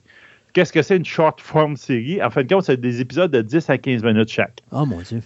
C'est ça, c'est vraiment spécial comme format. Je, ben, quand tu une, ben, ils, font, ils l'ont fait souvent. ils l'ont fait souvent avec euh, Walking Dead. Donc, c'est en fin 2023 que ça devrait passer. The Night Island, euh, c'est une, une, île, un, genre, je dirais, une île paradisiaque spa euh, pour des vampires. Puis, c'est toute cette île-là est la propriété ou plutôt le management d'un vampire qui date à peu près de 500 ans, qui s'appelle Armand. On le voyait dans l'interview with the Vampire, qui lui, euh, il est très, très fort sur les, euh, tableaux, l'art, etc. Et donc, il y a deux voleurs qui veulent aller sur l'île parce qu'ils ont entendu parler qu'il y a un tableau très, très, très euh, cher qui est là. Ils veulent aller le voler et donc, ils ne se rendent pas compte que c'est une île de le Pleasure Island des vampires ça peut, en tout cas, ceux qui sont intéressés dans l'univers des vampires euh, d'Anne Rice, ça peut être intéressant. L'autre série, c'est Talamasca, qui en fin de compte, c'est une organisation, on pourrait dire, de, d'enquête, de, de détective psychique, qui à la base était formée par des humains avec des pouvoirs psychiques, donc euh, genre des télépathes, de même. Mais tranquillement, c'est est devenu un pont entre le paranormal et le monde des humains. Euh, entre les vampires, les, les, loups-garous, les sorcières et le reste de l'univers. Euh, c'est quelque chose qui n'est pas décrit dans les romans d'Anne Rice, mais qui est souvent nommé, mhm. surtout dans Mayfair Witch. Donc, ça serait aussi quelque chose qui va être emprunt d'être mis en place. C'est John Lee Hancock qui va être le showrunner et l'écrivain de ça. Et euh, c'est lui, entre autres, qu'on a vu Saving Merson Banks ou euh, Mr. Aragon Phone. C'est lui qui est en arrière de ça. Donc, c'est quand même quelqu'un qui a un peu d'expérience. On va voir ce que ça va donner. Ça va donner un fil. J'ai quasiment l'impression de, de X-Files. Ben, c'est ça, c'est ça. Parce que c'est des personnages qu'on a vus dans plusieurs livres ou même dans les films de. Je pense que c'est dans l'interview de Vampire, je pense qu'il y a un personnage là-dedans qui apparaît. Donc, c'est des personnages qui sont toujours présents dans l'univers de Anne Rice. Fait que là, on va prendre l'organisation, puis oui, comme tu dis, ça va être un genre de X-Files euh, parce que là, ils vont utiliser, ils vont utiliser des personnages. Puis on disait même, je pense, si je me trompe pas, qu'il y avait des possibilités que les acteurs d'interview de Vampire et de la série Mayfair Witches se retrouvent dans ce show-là, justement. Ben, c'est ça. J'ai l'impression que c'est un, show qui est en dehors des romans. C'est décrit dans les romans, la, la, société, mais il n'y a, pas, a pas vraiment de sujet ou d'histoire qui se passe avec autres. Donc, ça va être quelque chose à l'extérieur des romans. Ça va leur donner la possibilité de faire autre chose, je te dirais. Puis d'avoir des, des, euh, des, des, invités de différents shows qui ont rapport avec Interview of Empire, Mayfair Witch, puis la main. Donc, ça peut être quelque chose d'intéressant. C'est un univers quand même Anne Rice a fait un univers extrêmement intéressant. J'ai pas tripé, j'ai lu un peu de ses livres, j'ai pas tripé sur tous ses livres, mais ouais, euh, Mayfair Witch, je pense pas que je vais l'écouter. Euh, mais moi, c'est très personnel. J'ai l'actrice qui joue la personnage principal. Ça va pas bien. Non, non, non, c'est ça. Comme on disait tantôt, on faisait des, des jokes avec l'actrice qui était dans Twilight, mais elle, je suis pas capable. Je suis juste pas capable. Je sais que c'est personnel. Il y en a qui la trouvent bien bonne, puis tout, puis euh, moi, je suis pas capable. Donc là, rien que ça, ça me bloque d'écouter série, puis ça me tente pas d'écouiter. Donc, euh, va attendre que, la série finisse, que Christophe l'écoute, puis on vous fera des commentaires de la ah, parfait, exactement. euh, hey, ben, tantôt, je parlais de Sylvester Stallone qui avait signé avec Amazon Prime. Alors donc, euh, il a signé avec sa société Balboa Production pour écrire plein de choses et produire plein de choses et jouer dans plein de choses. Mais là, la première série qui vient de voir euh, le jour ou qui va voir le jour euh, avec ce premier contrat sera bien sûr Never Too Old to Live. Donc, euh, Stallone, qui est âgé de 76 ans, va interpréter le personnage principal de cette comédie d'action dans laquelle il va jouer un genre d'ancien espion qui va apprendre que l'un de ses amis vient de se faire tuer au sein d'une maison de retraite. Puis à travers cette maison de retraite-là se cache bien sûr l'assassin de son ami en question. Donc, bien sûr, il va chercher à le, découvrir. Donc, une belle façon de voir Sylvester Stallone en marchette. Donc, euh, ça, c'est une série qui devrait bien sûr être écrite sous peu. On vient de signer cet accord-là avec Stallone et euh, bien sûr Amazon Prime. Donc, moi, d'après moi, c'est peut-être quelque chose qu'on va voir quelque part en 2024. Il faut se rappeler, puis c'est drôle pareil de le voir embarquer dans d'autres projets de séries télé, alors qu'il y a beaucoup de misère à faire l'autre série télé dans laquelle il vient d'y avoir une deuxième saison, euh, dans laquelle justement il joue un gars de la mafia, que pour leur merci, on l'envoie dans la ville, dans une ville, puis que là, il n'y a pas vraiment de police, il n'y a pas vraiment de... Fait qu'il faut tout qu'il bâtisse lui-même pour se faire comme sa son propre. il faut que je l'essaye de l'écouter. le les, prémisse c'est tellement intéressant. Les codes d'écoute sont. Ben, pas les codes d'écoute, mais je veux dire, les critiques sont tellement bonnes là-dessus. Mais n'empêche que, euh, tu sais, ça me fait drôle de voir Stallone qui critique le, fait que ça demande énormément d'énergie puis que c'est difficile à, faire de tourner le roulement de travail que ça demande, de le voir rembarquer dans un projet de télévision comme ça. Euh, mais je pense que sa carrière au cinéma est pas mal finie. Fait que je pense que c'est la seule façon pour lui de se trouver une autre job parlant de remake, parlant de plein d'autres choses. Hey, on est dans l'univers des remakes, là, surtout aujourd'hui, mais hum, l'univers cinématographique en ce moment. Ben, de plus en plus, le développement d'une série télévision de Galaxy Quest est en marche. Donc, euh, ça, ça, serait considéré en ce moment en un early stage of development. Donc, il n'y a pas vraiment il y aurait Mark Johnson qui était, qui est lui qui était en arrière de Galaxy Quest, le film, qui serait impliqué. Il serait en train de, développer toute l'histoire, puis de faire la même.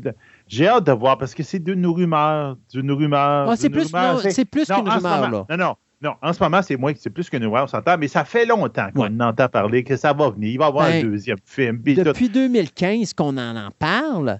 Mais euh, la game, ben, puis je me rappelle en 2015, quand tu en avais parlé, il y avait le réalisateur original qui était là, il y avait le scénariste original qui était là, les acteurs étaient là, mais il est arrivé une problématique.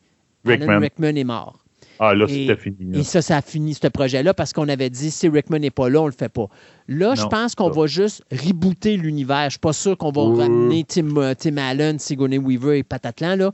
Je pense qu'on va juste rebooter l'univers et en rebootant, ben là, à ce moment-là, on a plus de liberté. On peut faire d'autres choses, c'est ça. Puis là, tu tombes à un format TV qui peut être très intéressant. Puis je lance mon cri dans l'univers, c'est The Orville saison, une autre saison, s'il vous plaît. c'est c'est la même chose que, que Galaxy Quest. C'est une parodie de l'univers Star Trek, puis tout. Ça, ça, ça, peut pas finir avec une saison aussi forte que ça. Mais présentement, il a, Hulu n'a pas donné de cue si Non, il n'a pas donné de cue, tout, mais euh, je sais que les quelques entrevues avec les acteurs, il paraît que ça regarde bien pour avoir une autre saison. J'ai extrêmement hâte que ça, qu'il annonce puis qu'il parte ça. Ça ne se peut pas. C'est, une aberration de ne pas vouloir renouveler cette série-là. Mais bon, regarde, au moins on va voir Galaxy Quest. Puis ça va peut-être botter le cul à la gang qui, ont les droits pour euh, des pour dire Hey, il y a quelqu'un qui va partir Galaxy Quest. Vite, vite, vite, partons le, repartons le nôtre. C'est comme ah, ouais, j'en veux plus. Hey, pour finir notre chronique de nouvelles, euh, on va parler de Deadpool numéro 3. Euh, puisqu'on est à un mois du tournage et là, ça commence à débouler au niveau de la distribution. Le film de Sean Levy qui va mettre en vedette Hugh Jackman qui présentement est vraiment en train de faire des poids et haltères pour euh, se redonner de la musculature. Ah là, il monte ses biceps à tout le monde. Ah, exactement. Et Ryan Reynolds, bien, euh, on est en train de voir plein de monde être confirmé dans la distribution. Donc, présentement, Moreka Baccarin le personnage qui faisait Vanessa, l'amie de Deadpool, va être de retour. C'est en a qui disent, ben, ouais, mais comment qu'elle peut être de retour? C'est difficile qu'elle soit pas de retour. Oui, mais quelqu'un qui dirait, ouais, mais elle est morte dans l'autre film, c'est parce que vous n'avez pas vu les séquences qui sont dans l'après-générique où est-ce que justement Deadpool remonte dans le temps et empêche son assassinat. Donc oui, c'est crédible. Euh, Stephen euh, Kapisic, pardon, qui faisait le personnage de Colossus, va être également de retour. Ben ça, j'ai hâte de voir comment on va expliquer ça. De toute façon, même là, avec le personnage de Wolverine, on sait que ça ne va pas dans l'univers du MCU. Non. Mais... Il y a Patrick Stewart qui est, supposé d'être là. Il y a euh, Magneto, l'acteur qui jouait la Magneto original. Ian McKellen. Là, tu dis, où c'est qu'ils s'en vont? Puis je pense que tu vas peut-être parler de ça, l'annonce de Twitter qui, euh, que notre ami euh, Reynolds a faite de X-Force is back. Mais là, tu fais. Hey, ils sont tous passés soit dans le blender, ils ont exécuté sur un fil. Les X-Force, c'est ça. il les a tous sauvés avec son affaire dans le temps. Pas nécessairement, mais dans les X-Force, euh, je ne veux pas te faire de peine, mais même si tu as des personnes qui meurent, tu peux aller en chercher d'autres. ah, c'est sûr. Karen Sony et Leslie Hoggams vont prendre le rôle de Dubinder et Blind Isle. Euh, on a aussi deux nouveaux comédiens qui vont jumeler à la distribution, soit Matthew McFadden et Emma Corrin. Euh, il y a cependant une triste nouvelle pour les fans, ceux qui s'attendaient à voir le retour du personnage de Weasel, qui était interprété par TJ euh, Miller.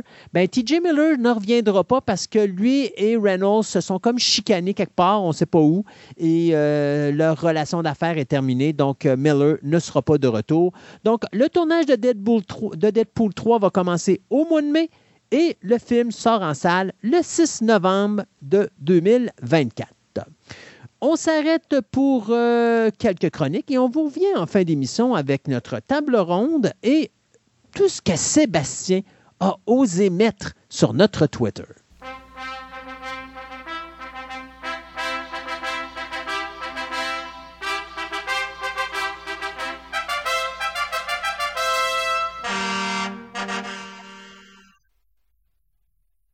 Quand on parle versus, on a toujours habitué de parler de, euh, mettons, film original avec un sequel, ou encore une première partie ou une deuxième partie, ou encore une génération contre une autre génération.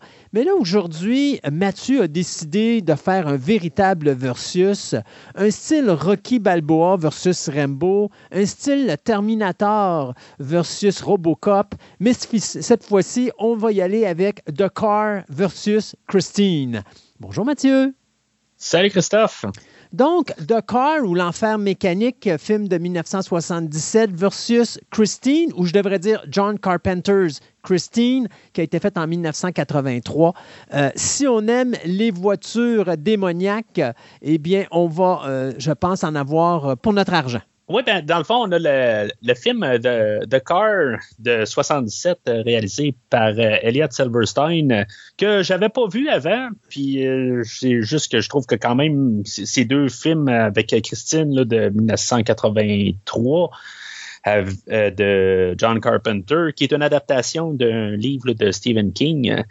je, trouvais juste que, tu sais, comme idée, voiture, ben, possédée versus voiture possédée.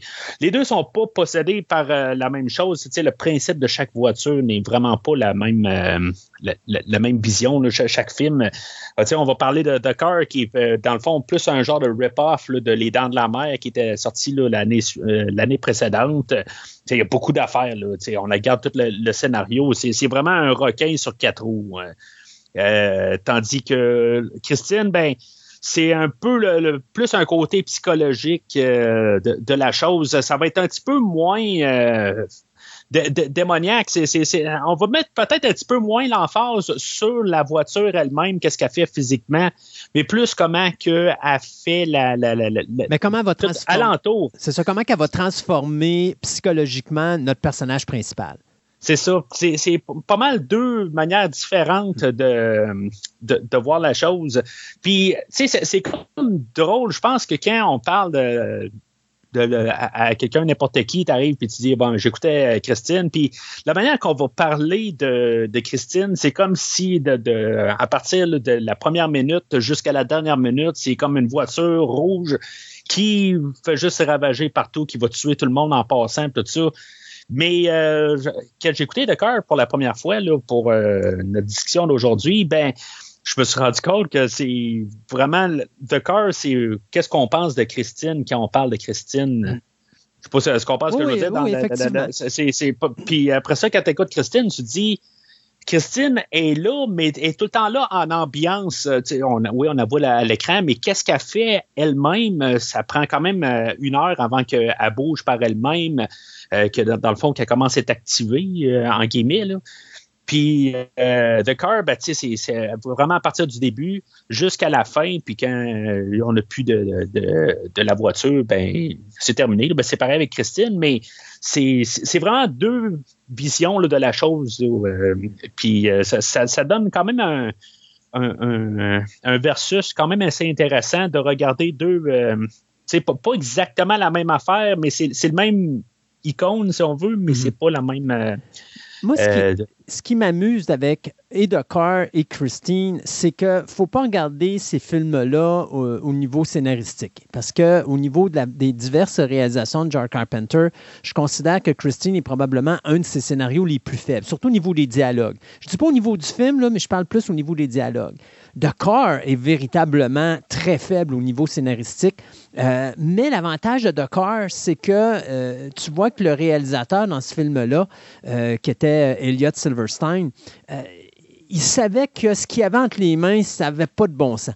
Puis au lieu de se prendre au sérieux, ben, il a décidé de prendre son film puis de transformer ça en popcorn movie, c'est-à-dire que c'est jazz sur quatre roues, comme tu disais tantôt. Et l'objectif, c'est dès la première image. Et moi, je, je, tripe parce que euh, il y a des belles choses au niveau réalisation dans, dans, The Cars, même si le film est très faible et que c'est loin d'être un chef-d'œuvre, parce qu'on s'entend qu'on ne parlera pas de Shakespeare ici aujourd'hui.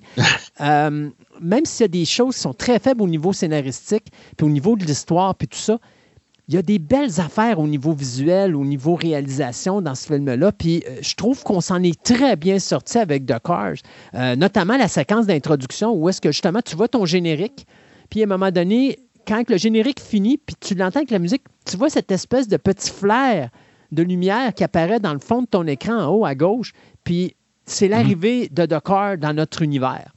Euh, et, ça, ça m'a toujours. Tu sais, il y, a des belles thématiques, il y a des belles choses qui sont faites visuellement dans ce film-là, euh, qui nous font penser beaucoup à, euh, pas Alien, mais je veux dire, qui nous font beaucoup penser à Jazz, parce que justement, on fait comme Jazz, c'est-à-dire qu'on monte un bout de scie, un bout de pneu, un bout de carrosserie, un bout de tatati, un bout de tatata. Le klaxon est superbe. Et bien sûr, à un moment donné, après un certain nombre de temps, ben là, tu vas voir la voiture comme tu as vu le requin dans Jazz. Donc, ça, c'était l'aspect. Probablement, que, probablement que la voiture allait un petit peu mieux que Bruce le requin. Par contre, c'est pas ça. C'est plus volontaire, je pense, euh, plus ben, comparativement à Jazz, que, le requin, ça, on avait comme pas le choix par euh, juste par euh, la, fonction que le requin marchait pas, mais celle-là, évidemment, la voiture, elle marche ou elle marche pas. mais... de toute façon, si elle marche pas, tu l'envoies au garage. Jazz, c'est un petit peu plus compliqué. Euh, c'est ça. Et du côté de Christine, ben là, justement, là, ce que tu as, c'est pas du tout la même affaire. C'est Carpenter, lui. Euh, puis c'est drôle, hein, parce que Stephen King, à chaque fois qu'il fait quelque chose, c'est toujours basé sur la religion. Dieu, l'enfer, c'est ça.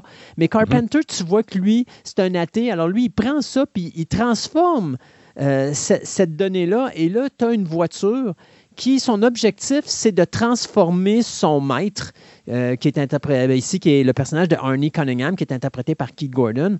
Et là, on y va plus du côté psychologique et la transformation du personnage de Arnie, euh, qui est un, geek au début, puis qui, qui, se fait ramasser par tout le monde, à le gars qui devient euh, euh, quasiment le, gars le plus populaire de l'école, ou est-ce que là, c'est rendu un dur à cuire, qui a totalement changé sa façon de procéder, puis qui est rendu euh, maintenant, à l'époque, tu pas capable de creuser la fille, là, il a pogné la blonde, la, la, fille de l'école que tout le monde veut sortir avec. Donc, tu sais, c'est comme la transformation psychologique. Et ce qui est le fun avec Christine, c'est qu'il n'y a rien qui fonctionne sans voir un ou l'autre des protagonistes. C'est-à-dire que si Christine n'est pas là, un n'y change pas, mais si un n'est pas là, Christine ne bouge pas. Euh, et, ça, c'est quelque chose qui est superbe. Donc, et ça, ça fait la différence. Mais je te dirais, confrontation voiture versus voiture, laquelle est la plus intéressante à regarder? Hmm, c'est une bonne question. Je vais juste revenir un petit peu euh, sur ce que tu as dit euh, avant de procéder. Euh, pour ce qui est des dialogues, euh, dans le fond, là, euh, tu parles à un fan fini de Christine. C'est comme autant que Arnie Cunningham est, obsédé sur sa voiture, je suis un peu obsédé sur ce film-là. Mm-hmm. dans, le fond, j'ai ben, j'ai lu le livre il y a plusieurs années. je l'ai réécouté dans la version audio là, quelques fois aussi. c'est un film qui fait partie là, de, de ma vie pas mal annuellement. à chaque année, je, dois me taper ce film-là. Euh, mais euh, c'est ça. Puis tu parlais des dialogues que Carpenter a écrits. Ben, Carpenter a pas mal pris les pages de Stephen King, puis il les a adaptées. Euh, c'est pas mal les mêmes lignes. Il a juste trimé l'excédent. que Stephen King a l'habitude de faire, mais il a juste comme trimé l'excédent, puis on a les mêmes lignes, là, vraiment, des fois, c'est mot pour mot, c'est la même affaire. Il y a beaucoup de ça dans la, version du film. Euh, le, film, juste euh, parenthèse de même, c'est euh, comparativement au livre, c'est quand même une, adaptation quand même assez fidèle. Puis on a juste enlevé là, qui qui est parce que dans le livre, la voiture est possédée par son ancien propriétaire. Euh, puis, euh, dans le fond, il y, a un, fantôme à bord, puis euh, même le, fantôme, lui, il, tue lui-même une fois. Là, il, sort pour tuer. Là, mais c'est ce qui différencie pas mal le, livre de, de, sa version film. c'est qu'il y a vraiment, c'est pas la, même raison pourquoi que la voiture est possédée. Puis ça, c'est juste le fait aussi que le film est en hiver et non en été ou en, il n'y a pas de neige. le, roman, ça passe. Il y a de la neige partout. c'est juste un, pas mal visuellement la différence qu'il y, a, mais c'est quand même une bonne adaptation assez fidèle. Mm-hmm. Mais euh, ce que je disais, moi, c'est que, parce que c'est pas Carpenter qui a écrit le scénario, là-dessus, c'était Bill Phillips, mais mm-hmm. au niveau des dialogues, quand tu es habitué à un film de Carpenter, les dialogues sont, euh, sont, mieux, sont mieux travaillés. Là-dedans, c'était justement la facilité à la Stephen King. Puis euh, oui, c'est un des romans qui est, qui est adapté comme justement, ben, un des films qui, qui suit le plus le, le, livre de, mm-hmm. de, de, de, Stephen King, qu'on a vu dans, les adaptations, là, euh, un autre étant de Dead Zone euh, de Cronenberg. Mais tu sais, mm-hmm. je trouvais qu'au niveau des dialogues, c'est pas très recherché, c'est pas euh, c'est pas quelque chose qu'on ben, C'est très c'est comme la, manière qu'ils ont trimé ça pour, pour c'est comme c'est vraiment toute chaque ligne est faite pour être pour avancer l'histoire. Il n'y a pas comme un peu de de naturel au travers. C'est comme on a pesé quasiment chaque mot qu'on disait. Il euh, n'y a pas. Euh, il a pas un peu d'ambiguïté. C'est des, je, dirais c'est un, c'est des, des, dialogues de films de série B. Euh, ouais, mais sauf que tu, tu vois, chaque fois qu'ils disent quelque chose, c'est tout le temps un peu pour informer sur telle affaire. Puis, tu sais, comme euh, on écoute un film comme, Halloween 78, où ce qu'on a un peu des dialogues aléatoires qui fait qu'on embarque plus dans les personnages, on comprend un peu plus euh, dans, l'univers qu'on est dedans. Dans le film d'aujourd'hui, ben, on est toujours en train de, de, soit expliquer l'historique de la voiture. Euh, on a toujours quelque chose qui, qui, a tout le temps rapport avec l'histoire. Puis, tu sais, ça, construit un peu euh, juste euh, l'univers, mais c'est tout le temps par rapport à, l'histoire, les, relations qu'on a entre les personnages. tout le temps, tout est pesé, tout, tu n'as pas le choix d'avoir quasiment chaque ligne. Tu peux pas couper une ligne du film. Sinon, ben, tu, tu manques un, bout d'information.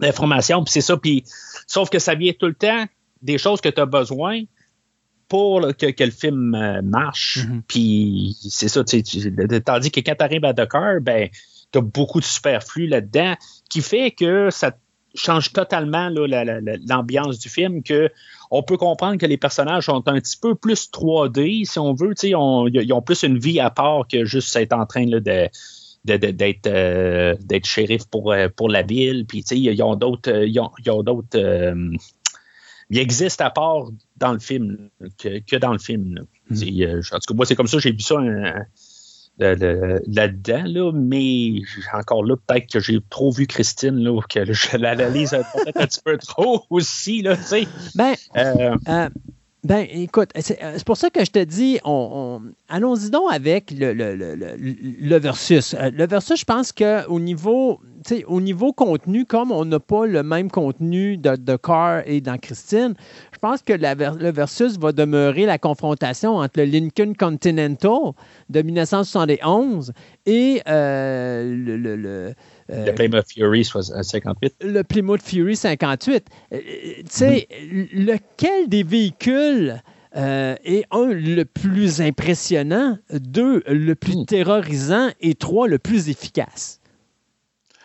Ben, je dirais euh, en fait de, euh, d'impressionnant. Euh, les deux sont impressionnants un peu dans leur manière. Je pense que Dakar va peut-être être plus imposant. Si les deux se battraient un contre l'autre dans une arène, il n'y a pas de gagnant. Cette voiture, ben, c'est ça. Je pense que tu Christine, elle s'en fait tout le temps, puis lui, l'autre, il est juste indestructible. Hmm. Fait que euh, ça, c'est comme match nul, dans le fond. Euh, ben, peut-être que Dakar, dans le fond, pourrait arriver, puis euh, vraiment, à force de rentrer dans Christine, oui, l'autre, Christine est toujours en train de se reformer, mais il y a un temps pour que Christine, elle se reforme. Et, puis, Dakar, je pense qu'elle reste dessus. Et ça lui prend quelqu'un derrière le volant, contrairement à Dakar, qui, lui, c'est vraiment une entité satanique qui est pas, Christine. Christine, a, conduit par elle-même. Elle conduit par elle-même, mais tu regardes que majoritairement, si on se fait au, on se fait au film, pour qu'elle soit active, il faut qu'elle aille un propriétaire. Euh, tout le temps qu'elle n'a pas de propriétaire, elle ne bouge pas. mais Arnie est mort. Là, oui, ça, je suis d'accord. C'est elle-même. C'est pas, pas ça que je dis. Ce que je dis, c'est pour être active il faut qu'elle aille. C'est comme si elle a son conducteur, elle, appuie l'énergie de son conducteur. Euh, elle hmm. ne se refait pas tant qu'Arnie n'est pas en avant puis il dit show me. Il va, elle va lui montrer un peu qu'elle est capable de se refaire, mais ça prend comme Arnie qui lui, qui comme en avant d'elle pour dire OK, c'est la Exactement. Ben, ça reste un, Christine, c'est une histoire d'amour à la base. C'est un triangle amoureux en bout de ligne. il y a deux triangles amoureux quasiment, là, euh, mais c'est ça la base de, de l'histoire. C'est juste qu'on a foutu une voiture au lieu d'une personne euh, dans le triangle. Mais euh, en tout cas, en revenant à, ce que tu disais tantôt, c'est si on met vraiment les deux voitures côte à côte qui, qui, est le plus impressionnant ou le, qui, qui, euh, qui est le plus dangereux ou que tu sais qui je pense que en tout cas moi je pense que The Car est plus euh, menaçante en bout de ligne que quand on est regarde. Moi je trouve que la, la Plymouth Fury c'est une belle voiture. Euh, l'autre c'est pas qu'elle n'est pas une belle voiture mais honnêtement je pense qu'elle dégage plus une, un, côté là tasse-toi de là parce que je fonce puis ben, honnêtement le look de la voiture de Dakar est hallucinant. Le fait justement qu'ils ont retravaillé l'aventure du véhicule pour donner l'impression qu'on a deux yeux à la place des lumières. Euh, contrairement à Christine, que Christine, quand, mettons, elle, tu la regardes, elle va. C'est une Plymouth Fury, donc on connaît mhm. tous ce véhicule-là. Alors, il n'y a rien de modifié, il n'y a, rien de, a rien qui fait en sorte que la voiture fait, sort de l'ordinaire autre que de ce qu'elle a été faite à l'origine, c'est-à-dire c'est une belle voiture. Dans le mhm. cas du euh, Lincoln, le véhicule comme tel de Dakar, il n'existe pas. On l'a vraiment bâti à partir d'un Lincoln Continental Mark III de 1971. Puis euh, c'est George Barris, si je ne me trompe pas. Euh, puis dis-moi si je me trompe, mais George Barris, c'était pas le gars qui avait fait la Batmobile en 1966. Ça se peut. Oui. Donc, tu sais, tu regardes le look de Dakar et tu te rappelles, ça te rappelle un petit peu la Batmobile de 66 au niveau de largeur, de l'épaisseur, de la lourdeur du véhicule, parce hmm. que tu le sens oh que tu le sens que le, le, car, il, est lourd. Là. Il n'est pas fait très haut. Fait que des fois, on lui demande de faire des choses que techniquement, ce char-là n'est pas supposé être capable de faire, là, genre faire des, euh, des, euh, des jumps dans les airs puis tout ça. ouais. Euh, fait que tu le vois, comme quand il tombe à plat, là, il tombe à plat comme une galette. C'est comme il écrase là parce qu'il n'est pas fait pour ça mais il est impressionnant. Et bien sûr, le klaxon. Tu sais, tu as, la différence entre le klaxon de Dakar, qui est impressionnant à entendre puis qui te fait frémir quand tu l'entends, contrairement à la belle petite musique des années 50 de Christine, qui, elle, bien sûr, à chaque fois qu'il met une toune, écoutez les paroles de la toune, ça correspond avec son, euh, son air d'aller, en quelque sorte. Là. Ben, c'est ça, c'est chacun leur manière comme de communiquer un peu d'un côté. C'est comme de Dakar, le klaxon, c'est comme euh, son rire démentiel, si on veut. Puis euh, tandis que Christine, ben, c'est ça, elle va jouer tout le temps euh, une chanson de, des années 57-58 quand la, voiture a été, été mise sur le marché. c'est sûr que c'est toutes des, choses là, qui, qui, font que c'est différent, mais tu sais qu'on peut comparer euh, si, on compare sur, d'autres plans, justement, sur le point de vue musical, on a euh, Leonard Rosenman euh, que, qui, fait une trame sonore assez standard, tant qu'à moi. C'est pas, pas quelque chose de, de, très. non, eh ben, elle fait très jazz. Oui, c'est ça, mais c'est ça. C'est en bouting à la copie. Et ça. Et tous ceux qui connaissent un petit peu des films comme euh, justement le film d'animation Lord of the Ring qui avait été fait en 1978, mm-hmm. euh, ben, c'est à peu près la même, le même type de musique, le même style de musique, la même quasiment trame sonore utilisée. Mais ils trouvent le moyen de prendre un petit peu le style de John Williams avec son thème de jazz puis de l'incorporer à travers son style de musique à lui. Ce qui fait que je trouve que pour The Cars, ça sort bien, mais c'est oh, loin. Oh, c'est pas, ça que je voulais dire. C'est loin d'égaler la musique de Carpenter euh, pour Christine, qui est beaucoup plus subtile, euh, qui, est carrément, euh, je pourrais dire, une musique faite pour un love story jusqu'à un certain mm-hmm. point tu n'as jamais rien de vraiment excessif, de lourd au niveau orchestral. C'est vraiment toujours très simpliste, un peu comme il faisait avec Halloween et tout ça, mais qui mhm. va, tant qu'à moi, aller chercher. Euh, tu sais, je prends juste la musique quand que la, Christine se rebâtit au complet devant Arnie après avoir été détruit par un, gang de, criminels. Euh, tu sais, puis c'est vraiment une belle petite musique jazzée, puis c'est quasiment, mm quasiment une musique d'amour à travers. C'est subtil ce que Carpenter fait, mais tu as une différence entre Carpenter aussi, puis, euh, puis, Lennon Rosenman. Rosenman aussi, ouais, qui sont pas du tout au même niveau musical. Ben, dans le fond, la, trame sonore de, de Christine, c'est la même trame sonore qu'Halloween 3. C'est la même, les mêmes affaires.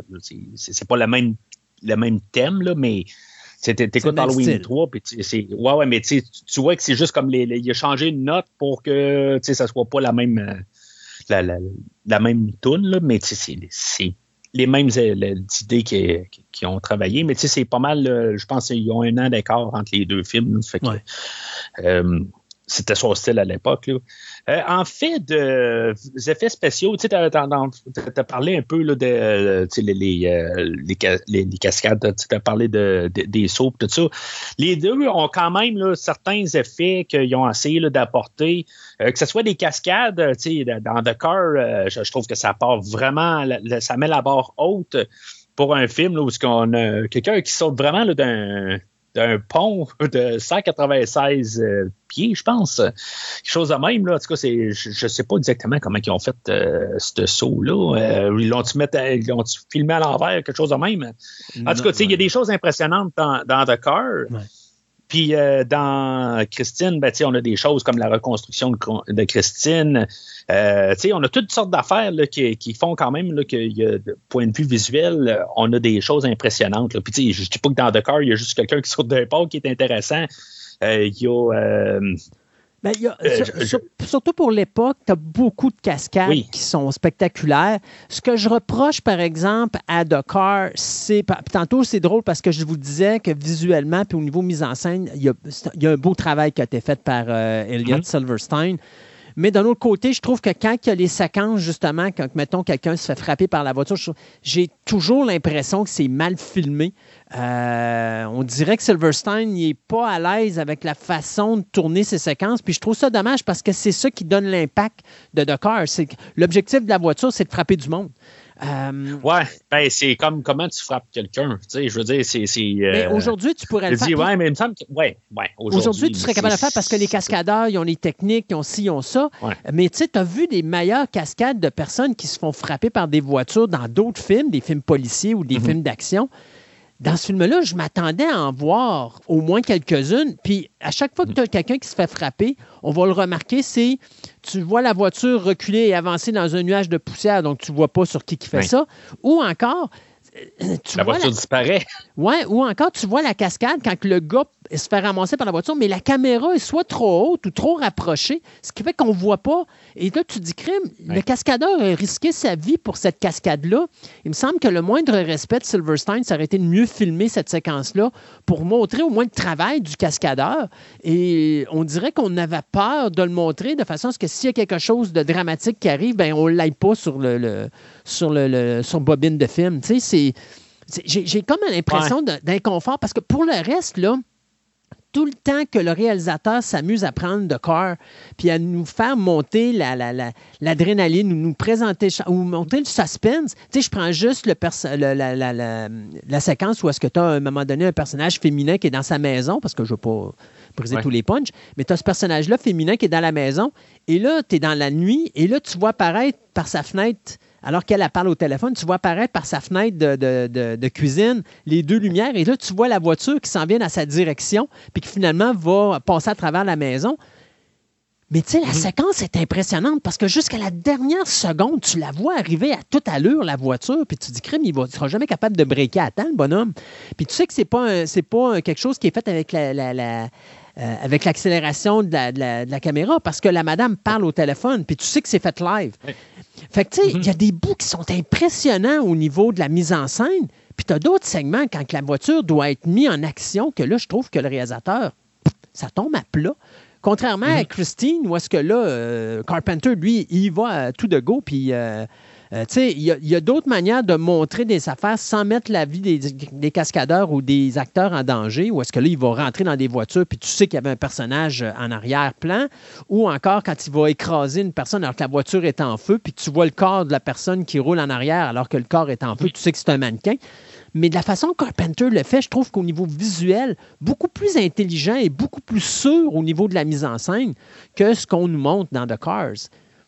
Ben, dans, je pense que Carpenter aussi est arrivé puis euh, il a décidé que dans de ne pas faire comme dans The Car, justement, parce que c'est plus une question là, de l'édition du film, euh, la, la, la, coupure qu'on coupe juste au bon moment, puis s'arranger pour euh, que ça soit. Euh, c'est juste la manière que c'est filmé, justement, pour travailler alentour de frapper quelqu'un. Puis, c'est clair que comme le musicien sur le bord de la rue, que il était à côté de la voiture quand il s'est fait euh, frapper, puis en tout cas, il, nous, il, nous, place là, des, des, des, certains points de vue, mais qu'avec euh, Christine, ben, on a on s'est arrangé pour justement passer à l'entour, que on se dit pas, ben, j'aurais aimé ça le voir se faire écraser, parce que je pense, euh, tu l'as dit, je pense qu'il y a juste une personne qui se fait vraiment littéralement écraser par Christine qui roule. Toutes les autres, c'est comme selon une autre action que la voiture va faire qui, par conséquent, va arriver que ça va tuer quelqu'un. Euh, à part de cœur, ben c'est ça, elle, c'est du direct. Je, tu comprends la nuance un peu? c'est que, que, justement Carpenter s'est arrangé pour tout le temps passer à côté. Mais lui, il a fait du subjectif. C'est ça, il a fait du subjectif, mais son subjectif, comment je pourrais dire, il est fait avec assurance. Contra oui. Dakar, il aurait pu faire d'autres choses qui auraient pu être intéressantes, mais je trouve que toutes ces séquences-là sont mal filmées. On dirait que le réalisateur il est vraiment inconfortable avec cette situation-là, puis on dirait qu'il a peur de, s'en aller dans une direction qui aurait fait en sorte peut-être que le film aurait été pour moi, plus crédible et plus intéressant à regarder. Je ne dis pas que le film n'est pas intéressant, là, mais je dis juste, euh, il y a des bons moments dans The Car, puis il y a des mauvais moments dans The Car. Et euh, je te dirais, ces moments-là, c'est triste parce que c'est des moments où est-ce que ça fait tomber, je trouve, euh, je dirais pas la crédibilité du film, mais euh, d'une certaine façon, un certain intérêt au film. Pas parce qu'on aime les gens se faire frapper, mais c'est juste, c'est juste le réalisme en arrière qui est moindre parce que ça a l'air de faker. alors qu'on aurait pu mettre peut-être quelque chose, un plan ou une façon de tourner qui aurait fait en sorte que la séquence aurait été plus wow sur l'écran, puis là, tu aurais pu dire hey, comment ils ont fait ça?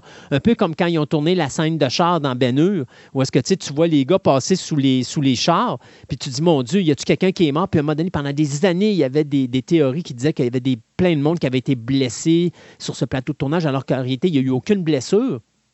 Euh, mais euh, à part une, mais tu sais que euh, dans l'ensemble, la façon qu'on a filmé ça, c'était tellement impressionnant que c'est resté marqué dans notre, dans notre tête. Et je pense que c'est là mm. que Dakar tombe un petit peu parce que ce réalisateur-là n'a pas été capable d'aller chercher ça, alors que dans d'autres séquences, il nous met des plans là, et, une ambiance totalement délirante. Là-dedans, à ce niveau-là, je trouve qu'il a manqué le bateau complètement. Pour travailler un peu la crédibilité du film ou la, dans le fond, l'ambiance toute. Euh, on peut parler un petit peu des acteurs aussi, pour, pour euh, rajouter euh, quand même le, supporting cast de la voiture, si on veut. si on la garde, qu'est-ce qu'on a là, dans, dans, comme acteur dans The Car? on a le père de l'acteur qui interprétait Thanos, James Brolin, qui, qui, est notre acteur principal puis euh, il y a beaucoup de, personnages secondaires aussi, des acteurs euh, euh, qu'on connaît un peu d'un peu partout, mais c'est comme on a le, Ronnie Cox là-dedans que on peut voir dans Robocop, dans le flic de Beverly Hills, peut-être le, plus connu dans tous les, les, seconds rôles. Euh, honnêtement, c'est correct pour le film d'aujourd'hui. Je pense que c'est le genre de personnage qu'on voulait, qu'on doit avoir, je pense. Euh, si on, mettons, le compare directement aux Dents de la Mer, c'est clairement pas un Roy Scheider. Euh, non, on parle de James Brolin. On parle de James Brolin encore. Euh, ça, fait que c'est correct, mais tu sais, c'est juste que ce film-là est tellement fait pour se comparer à Les Dents de la Mer que tu n'as pas le choix, en fait, d'acteur. Toute l'histoire est tellement Les Dents de la Mer que tu as l'air d'écouter un, euh, une pâle copie de Les de la Mer. Euh, puis ça, c'est même le, côté familial, tout, qu'on essaie d'aller rechercher l'atmosphère un peu. Là, la, là c'est pas une famille unie, c'est une famille qui veut s'unir, dans le fond, là, mais c'est la même maudite affaire. Euh, on a un petit village. qui, est en fond attaqué là, par la, voiture qui est la même affaire que l'autre. C'est un petit village qui est attaqué, par un requin. Sais au moins, on a enlevé un peu de politique dans, dans le, film de Dakar, mais ça reste sensiblement la même petite affaire. Euh, qui fait que, si mettons qu'on compare tous les, acteurs, les personnages là, dans The, Car versus qu'est-ce qu'on a comme personnage avec euh, Arnie Cunningham, on a euh, Dennis Gilder qui est son, son meilleur ami. On a Lee Cabot qui était interprété là, par Alexandra Paul. puis Dennis Gilder, c'était John Stockwell. si maintenant on compare, ben, je trouve que la force des acteurs est nettement supérieure, je trouve, là, dans, dans Christine. Mais ils ont beaucoup plus à travailler avec aussi. En tout cas, c'est, ils sont peut-être plus jeunes aussi. Honnêtement, dans les deux films, je trouve que le casting de The Car est plus impressionnant que celui de Christine, mais tu n'as pas le même réalisateur. Puis c'est pas le même type de produit non plus. Euh, Dakar est ben, bâti pour être un, popcorn movie. Donc, c'est comme, regardez, oubliez votre cerveau à maison, puis pouf, c'est parti. On vous, on vous sort pas un gros, une grosse histoire. Alors que Christine est un petit peu plus subtile, où là, Carpenter va jouer plus sur le psychologique que sur euh, le visuel. Et à ce moment-là, ben là, tes acteurs sont mieux utilisés. Parce que si tu regardes, tu as James Brolin dans The Car, tu as Kathleen Lloyd, qui est quand même une grande actrice, John Marley. La, scène dans le cimetière, là. Non, mais ça n'a pas d'importance. Je te dis pas, je te dis pas comment ils sont dans le film. Je te dis juste, ben, c'est une grande actrice parce que c'est quand même un gros nom à l'époque. Euh, John Marley, même chose, c'est un gros nom à l'époque. Ronnie Cox, c'était un, nom. Tu as les sœurs Richards qui étaient très connus, là, Kim et, euh, Kyle. Donc, tu sais, tu as, du gros calibre d'acteurs. Alors que dans le film de Christine, dans le gros calibre, tu as Dean Stanton. Euh, on peut peut-être pitcher Kelly Preston. Euh, puis euh, Keith Gordon et, c'est à peu près ça, parce que John Stockwell, ça n'a pas eu une grande carrière hollywoodienne, puis Alexandra Paul non. plus.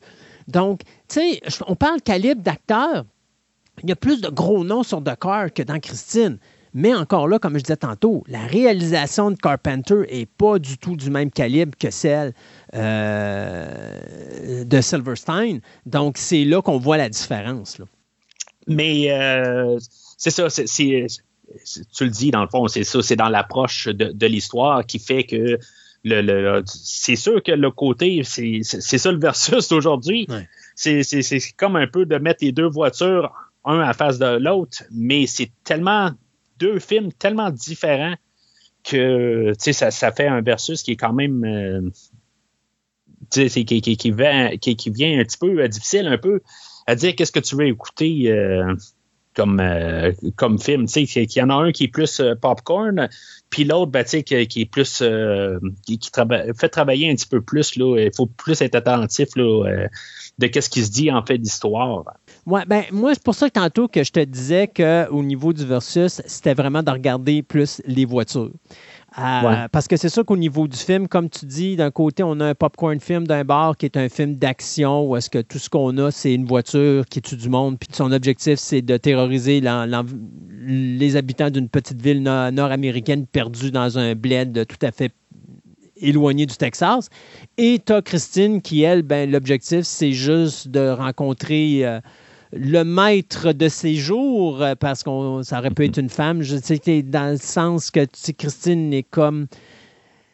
C'est pas vraiment. Bon, dans ce cas-ci, nous autres, dans le texte, on va considérer que Christine est féminine, donc elle tombe en amour avec Arnie, puis bon, Arnie, c'est comme une histoire d'amour à deux, là. Mm-hmm.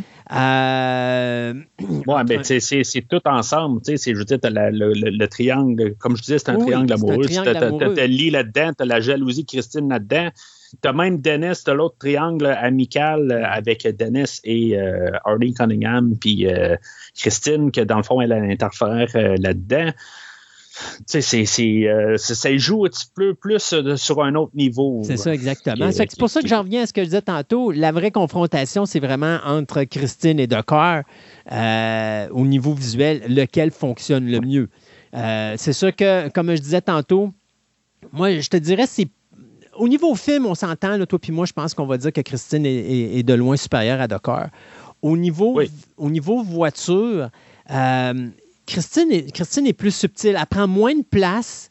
Tu sais qu'elle a ses pouvoirs surnaturels et qui sont intéressants. Et Carpenter a su bénéficier d'une euh, technologie avancée de plus de six années entre son film et le film de Dark qui a été fait à la fin des années 70, alors que lui est au début des années 80.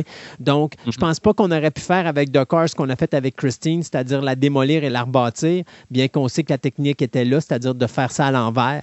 Euh, Mais il y a, tu sais, Christine, il y a plus de budget aussi, ça, apparaît. Puis, je pense qu'ils ont construit quelque chose comme 18 Christine. selon la source, je m'informais, puis il y en a qui disent c'est 18, il y en a qui disent c'est 22, il y en a qui. Il y a à peu près une vingtaine de voitures, plus ou moins, qui ont été construites pour Christine. Puis il y a juste euh, quatre, je pense, euh, voitures qui ont été construites pour Dakar. Quatre voitures, oui, dont deux qui ont été détruites lors du plateau de tournage. Ben, sur le plateau de tournage, lors de la production. OK. Fait que on voit déjà les choses qu'on a faites avec Christine. On voit qu'on a travaillé plus euh, des choses qu'on a faites avec Christine. Pour avoir besoin de 18 voitures, puis qu'il en a resté quelque chose comme deux à la fin, je pense aussi. Euh, on voit quand même qu'on a essayé de faire beaucoup de choses avec Christine, la démolir de tous les sens. Puis euh, tandis que The Car, ben, on a fait faire plusieurs affaires. Euh, puis tu sais, je suis pas en train de dire qu'on a fait moins d'affaires impressionnantes avec The Car. Je trouve toujours que ben, on accélère la bobine, je pense, des fois, vraiment pour rajouter de, l'impact. Puis ça marche. Honnêtement, je trouve que ça met la menace dans, beaucoup quand la, la, voiture à l'avance. Puis tu sais, ça a l'air d'un tank. Hein, fait que tu, tu, veux pas être dans son chemin. Non, tu veux pas être dans son chemin. Puis il n'y a, pas, a pas grand. Tu sais, contrairement à Christine, qui a beaucoup d'espace en dessous, il n'y a pas beaucoup d'espace en dessous de Dakar. Non. C'est.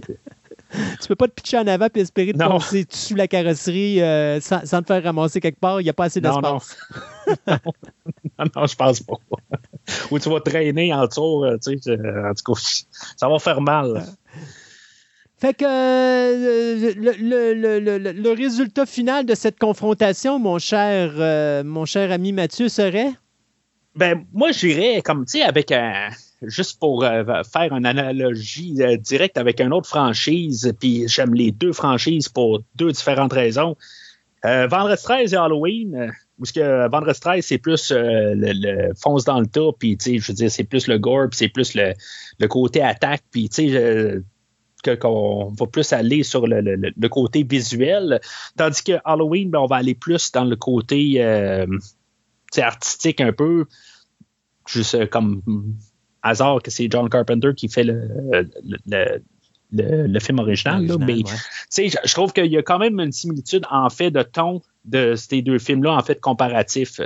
Puis, euh, tu sais, je vais y aller avec euh, le, film de Christine. Tu, comprends le, comparatif que je fais avec euh, les deux, tu sais? Oui. Puis, je, trouve que c'est vraiment le meilleur comparatif que j'ai pu trouver.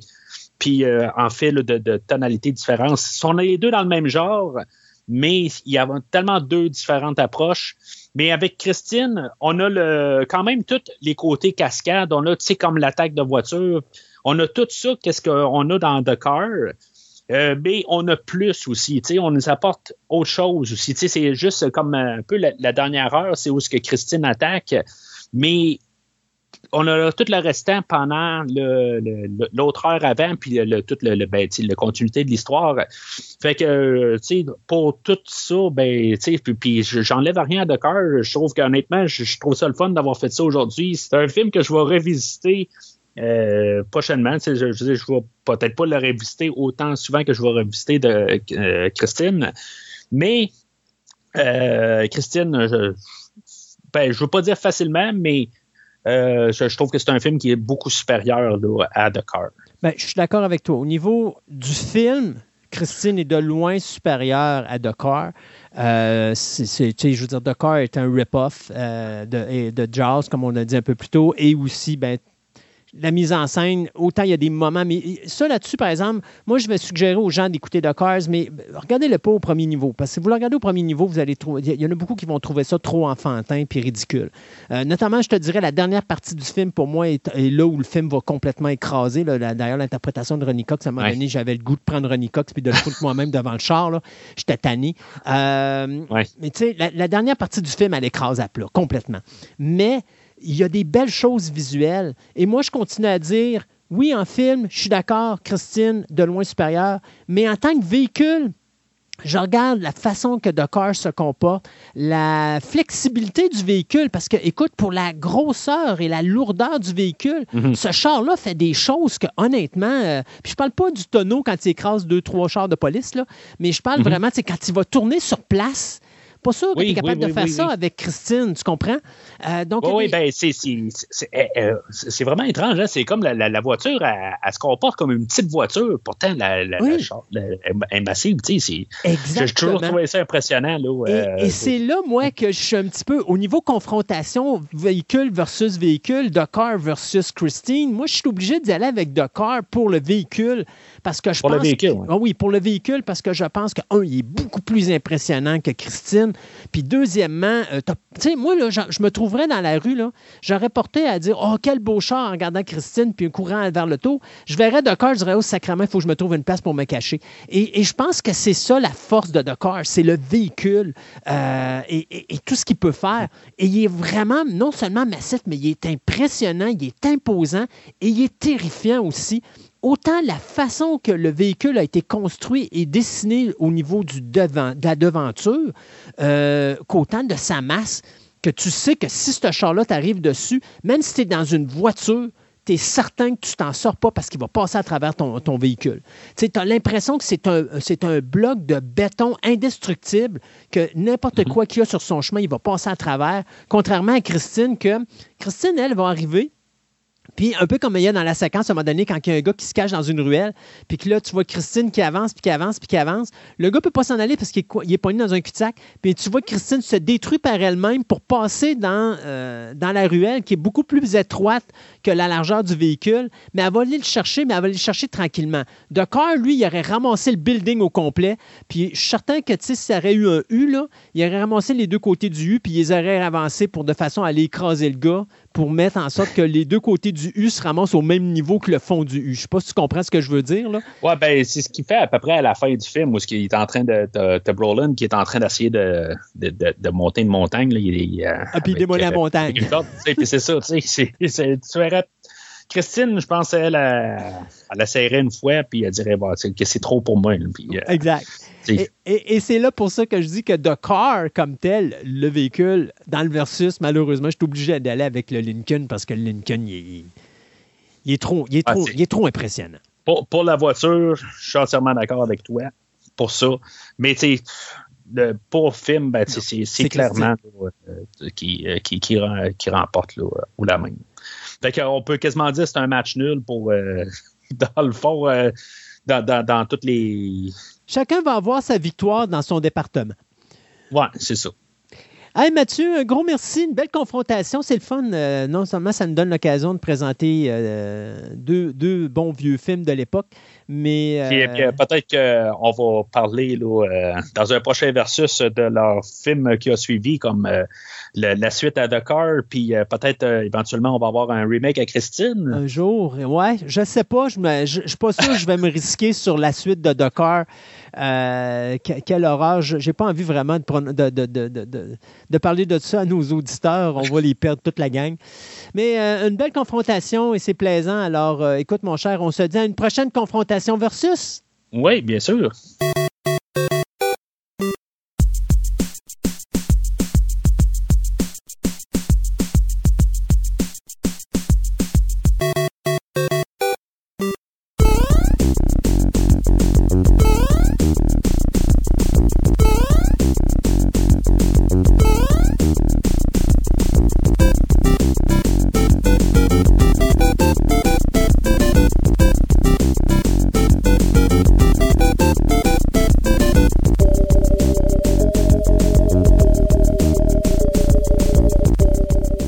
Game Workshop a créé à la fin des années 80 un jeu qui s'appelle Warhammer 40 000, qui est un jeu de. Comment qu'on peut appeler ça donc, un board- C'est pas un board Un game. jeu mais c'est- tactique. Un, jeu tactique.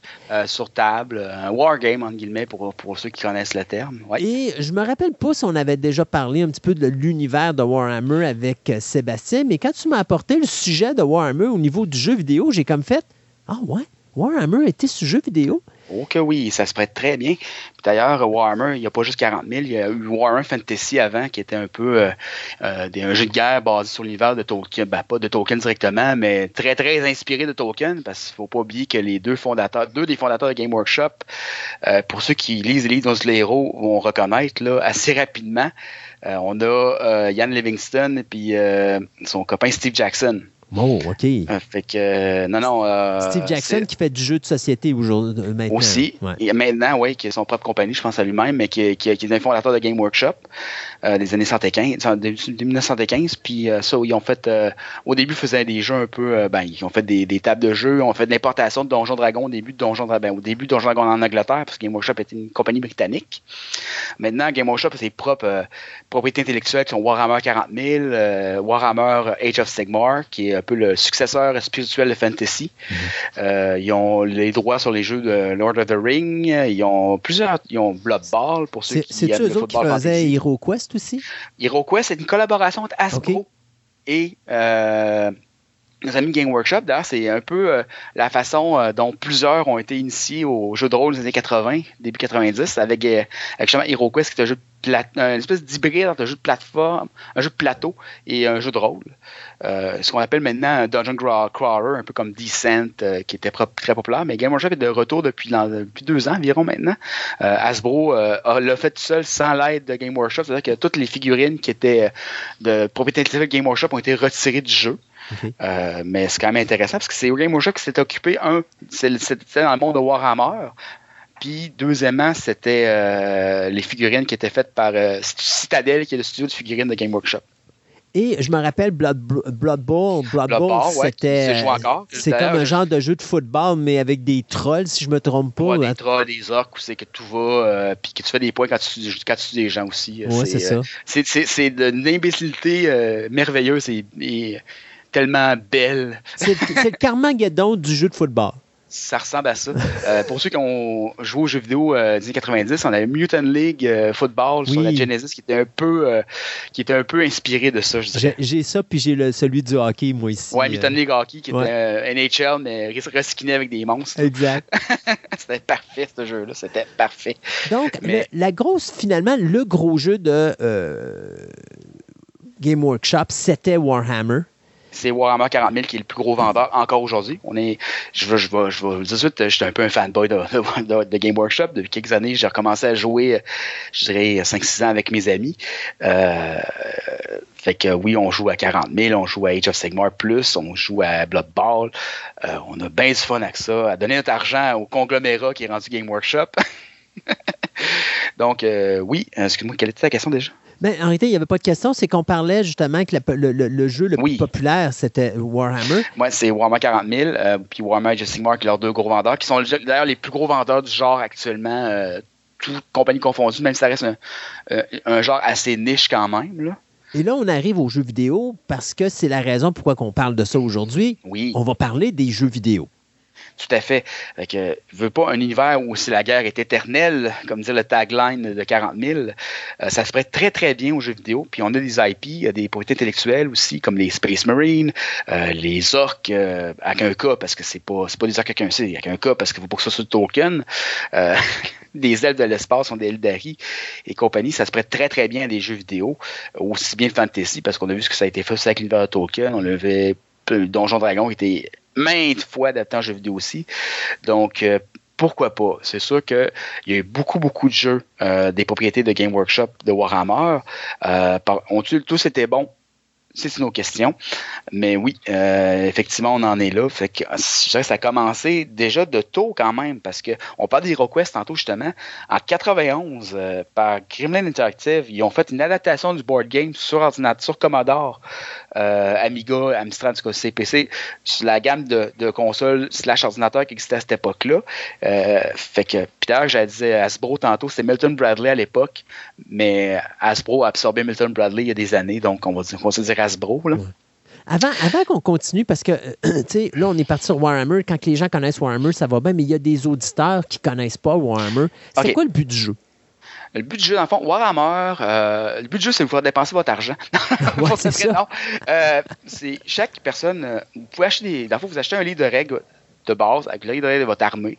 Euh, vous choisissez parmi, euh, comme je dis, ça peut être des orques de l'espace, ça peut être des Space Marines qui sont des humains génétiquement modifiés euh, pour se battre dans la guerre éternelle de l'espace. vous avez des, des, des, morts vivants de l'espace qui sont les Necrons, qui sont un peu un mix entre un Terminator, pas de peau, puis des Égyptiens. c'est weird. vous avez plein d'armées. Le but, c'est de construire sa propre armée. Euh, fait qu'il y a un peu le côté hobby, euh, le modèle réduit qui rentre là-dedans parce que vous achetez la boîte, les modèles ne sont pas montés, vous les montez vous-même, vous les peinturez si vous voulez. Ensuite, vous prenez votre armée qui est bâtie selon euh, votre, règle, votre livre de règles, puis vous allez chez votre ami qui a une armée aussi, puis vos armées, ben, avec à coup de dés comme à Donjon Dragon, ben, vous allez régler le conflit avec euh, un bon vieux tape à mesurer puis, euh, des, euh, puis des dés. Puis il y avait beaucoup de décors, si je me trompe pas, oui, qui avaient oui, été parce qu'un décor peut cacher, peut empêcher les gens de te tirer dessus, un peu comme dans la vraie vie. Oui, exactement. Donc, fait que là, donc, c'est un jeu de guerre qui se passe dans l'espace. Dans l'espace ou dans un monde médiéval fantastique, dans le cas déjà Age of Sigmar. OK. Et là, bon, comme bon jeu, où est-ce que toi, tu t'en vas à la maison, jouer ça avec tes amis, des fois, c'est pas accessible. Donc, des fois, c'est pas possible. Tu n'as pas d'amis, c'est ça, comme ça. Oh non, tu as trouvé mon secret. Et donc, par le fait même, ben, c'est là qu'arrive le jeu vidéo où ça devient intéressant parce que non seulement là, au début, on va parler de jeux simples, oui, mais je suis sûr qu'avec le temps, on va arriver avec un petit peu ce qui s'appelle le jeu euh, où est-ce que tu peux jouer avec d'autres personnes ailleurs dans le monde entier? Et Warhammer se prête tellement bien à ça. Ben oui, ben je disais, on a, au début, on a eu des jeux comme euh, Warhammer Shadow of the Iron Rat, qui est dans le monde de fantasy, dans le fond, qui est un jeu de tactique. Euh, tout ce qu'il y a plus à la, StarCraft, Warcraft qui, était, qui existait. on a plein de jeux comme ça.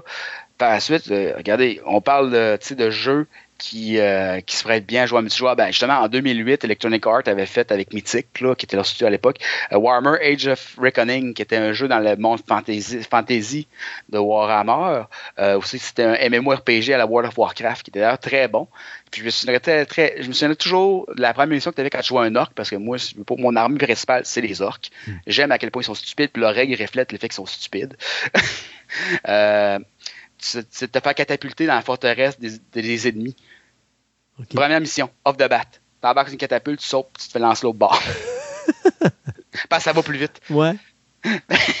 fait que, euh, que, non, non, il y avait ce jeu-là qui était un MMORPG à la World of Warcraft, à la Ultima, euh, pour ceux qui connaissent, à la Final Fantasy 11 ou 14, euh, qui est mort en ce moment. On peut encore le jouer avez des serveurs privés, mais le jeu en tant que tel, les serveurs ont été mis à terre, ce qui est très dommage, que c'est un jeu très, très intéressant. C'est que tu veux jouer une des trois factions, parce qu'il avait regroupé toutes les factions en trois groupes.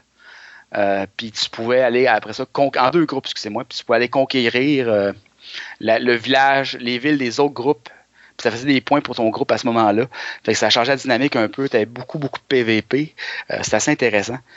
Puis après ça, ben, tu as eu plusieurs autres jeux comme les, adaptations de Blood Ball qu'on va être rendu à la troisième en jeu vidéo. Fait que ceux qui jouaient déjà à NHL sur en ligne ou à FIFA en ligne peuvent maintenant jouer au football de fantasy en ligne depuis euh, plusieurs années. Mais ça doit tellement être le fun de jouer à un jeu de football un peu à la Blood Ball en groupe avec plein de monde que tu connais pas. Ah oui, c'est clair.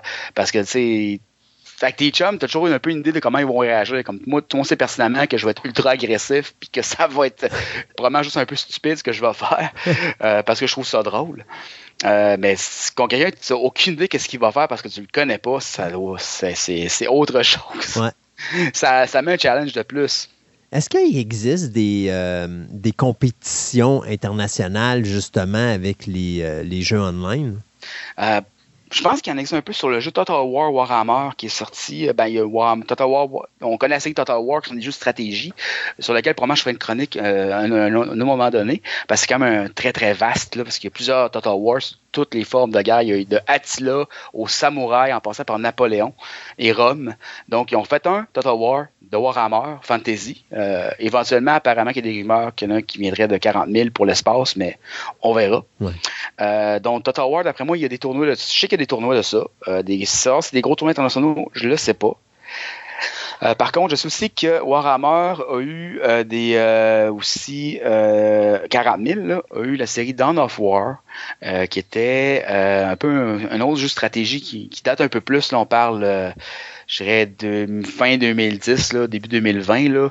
Il y a eu trois, trois itérations de ce jeu-là. Troisième est un peu moins bonne. Pour encore jouer le, à of War 1 puis deux, à toutes leurs expansions qui sont génialissimes, qui sont un peu, puis qui sont aussi une très bonne introduction au monde de Warhammer 40 000. Euh, qui sont des jeux à la StarCraft aussi, là, qui sont très intéressants. Je sais qu'il y a eu euh, pas mal un gros hype autour de ceux-là. Euh, à savoir s'il y a des gros tournois, je pense pas que aucun de ces jeux-là a jamais détrôné les classiques StarCraft ou Warcraft là, en frais de, de, jeux pour les tournois. Là. Avec un jeu comme ça, moi, je serais porté à voir que ça prend un avancement technologique assez instauré pour être capable de jouer à des affaires aussi complexes. Donc, est-ce que ça se peut que le jeu vidéo soit devenu populaire beaucoup plus à partir des années 2010, 2000, bon, à peu près dans ces années-là, 2010, avec justement la nouvelle technologie qui évolue, que dans les années, parce que tu sais, tu nous disais que les premiers jeux dataient des débuts des années 90, mais tu ne devais pas être capable de faire bien grand-chose avec ça. Non, non, ben, comme tu disais, on se souvient des premiers Warcraft, là, Warcraft 1, Warcraft 2, qui étaient très pixelisés, puis euh, sont à peu près pas jouables actuellement, à part euh, un vieil écran, puis beaucoup de nostalgie, là. mais euh, ce que j'ai. Mais, mais euh, autrement, je dirais oui, c'était très classique, c'était très basic. Euh, c'est vraiment en plus, ça commence, on a eu quelques jeux sur PlayStation 2, Xbox, comme Fire Warrior, qui est un jeu de 40 000, où tu suivais la race des taux, qui sont une race qui ont qui se prêtait bien un jeu de tir. Je pense que c'est une race qui ceux qui, qui jouent à Warhammer sur table vont dire les mauditos ils font juste tirer, ben c'est ça. Donc, euh, on a eu ça. Euh, mais oui, effectivement, c'est plus dans les dernières années, je que ça a vraiment explosé au point que beaucoup de monde se plaignent pourquoi c'était pas de même avant parce qu'ils étaient probablement juste pas capables. Euh, avec, comme tu dis, des Warhammer euh, Dawn of War, des Warhammer euh, Total War qui ont commencé un peu à être plus intéressants. Ou Vermintide aussi, qui est un jeu intéressant qui se passe dans le monde de fantasy encore. Ou est-ce que c'est un peu un Left 4 Dead, qui est un jeu de survie à quatre joueurs, où c'est que tu tires sur des vagues après vagues après vagues après vagues d'ennemis qui arrivent. Ça peut être des zombies, ça peut être des Skaven qui sont les hommes rats, ça peut être. Euh, fait que tu fais juste tuer de la mob, tu survis le plus longtemps que tu peux.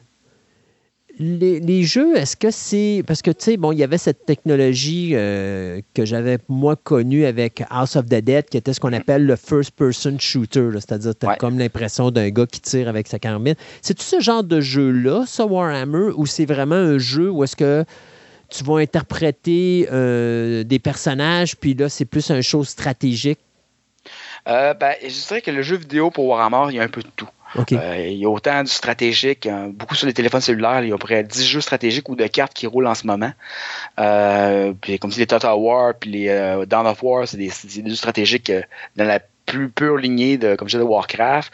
On a eu les MMO. On a eu des jeux de tir comme Space Marine, qui, qui est pas mal assez euh, simple à deviner qu'est-ce que c'est. Tu joues un Space Marine puis tu tires sur ce qui bouge. Euh, ou To Firewire, qui sont vraiment des jeux de tir, euh, comme c'est la première personne qui ressemblent plus à du Gears of War ou à du, Call of Duty. dans leur, ben, Space Marine ressemble beaucoup à Gears of War, puis euh, d'autres jeux comme qui ressemblent plus au Vermintide qui va ressembler à Left 4 Dead qui sont des jeux de tir. Euh, fait qu'on est on est dans, ces deux thématiques-là, la stratégie ou la première personne en, tir. OK. Qu'est-ce qui est le plus intéressant, les jeux sur ordinateur ou les jeux sur console?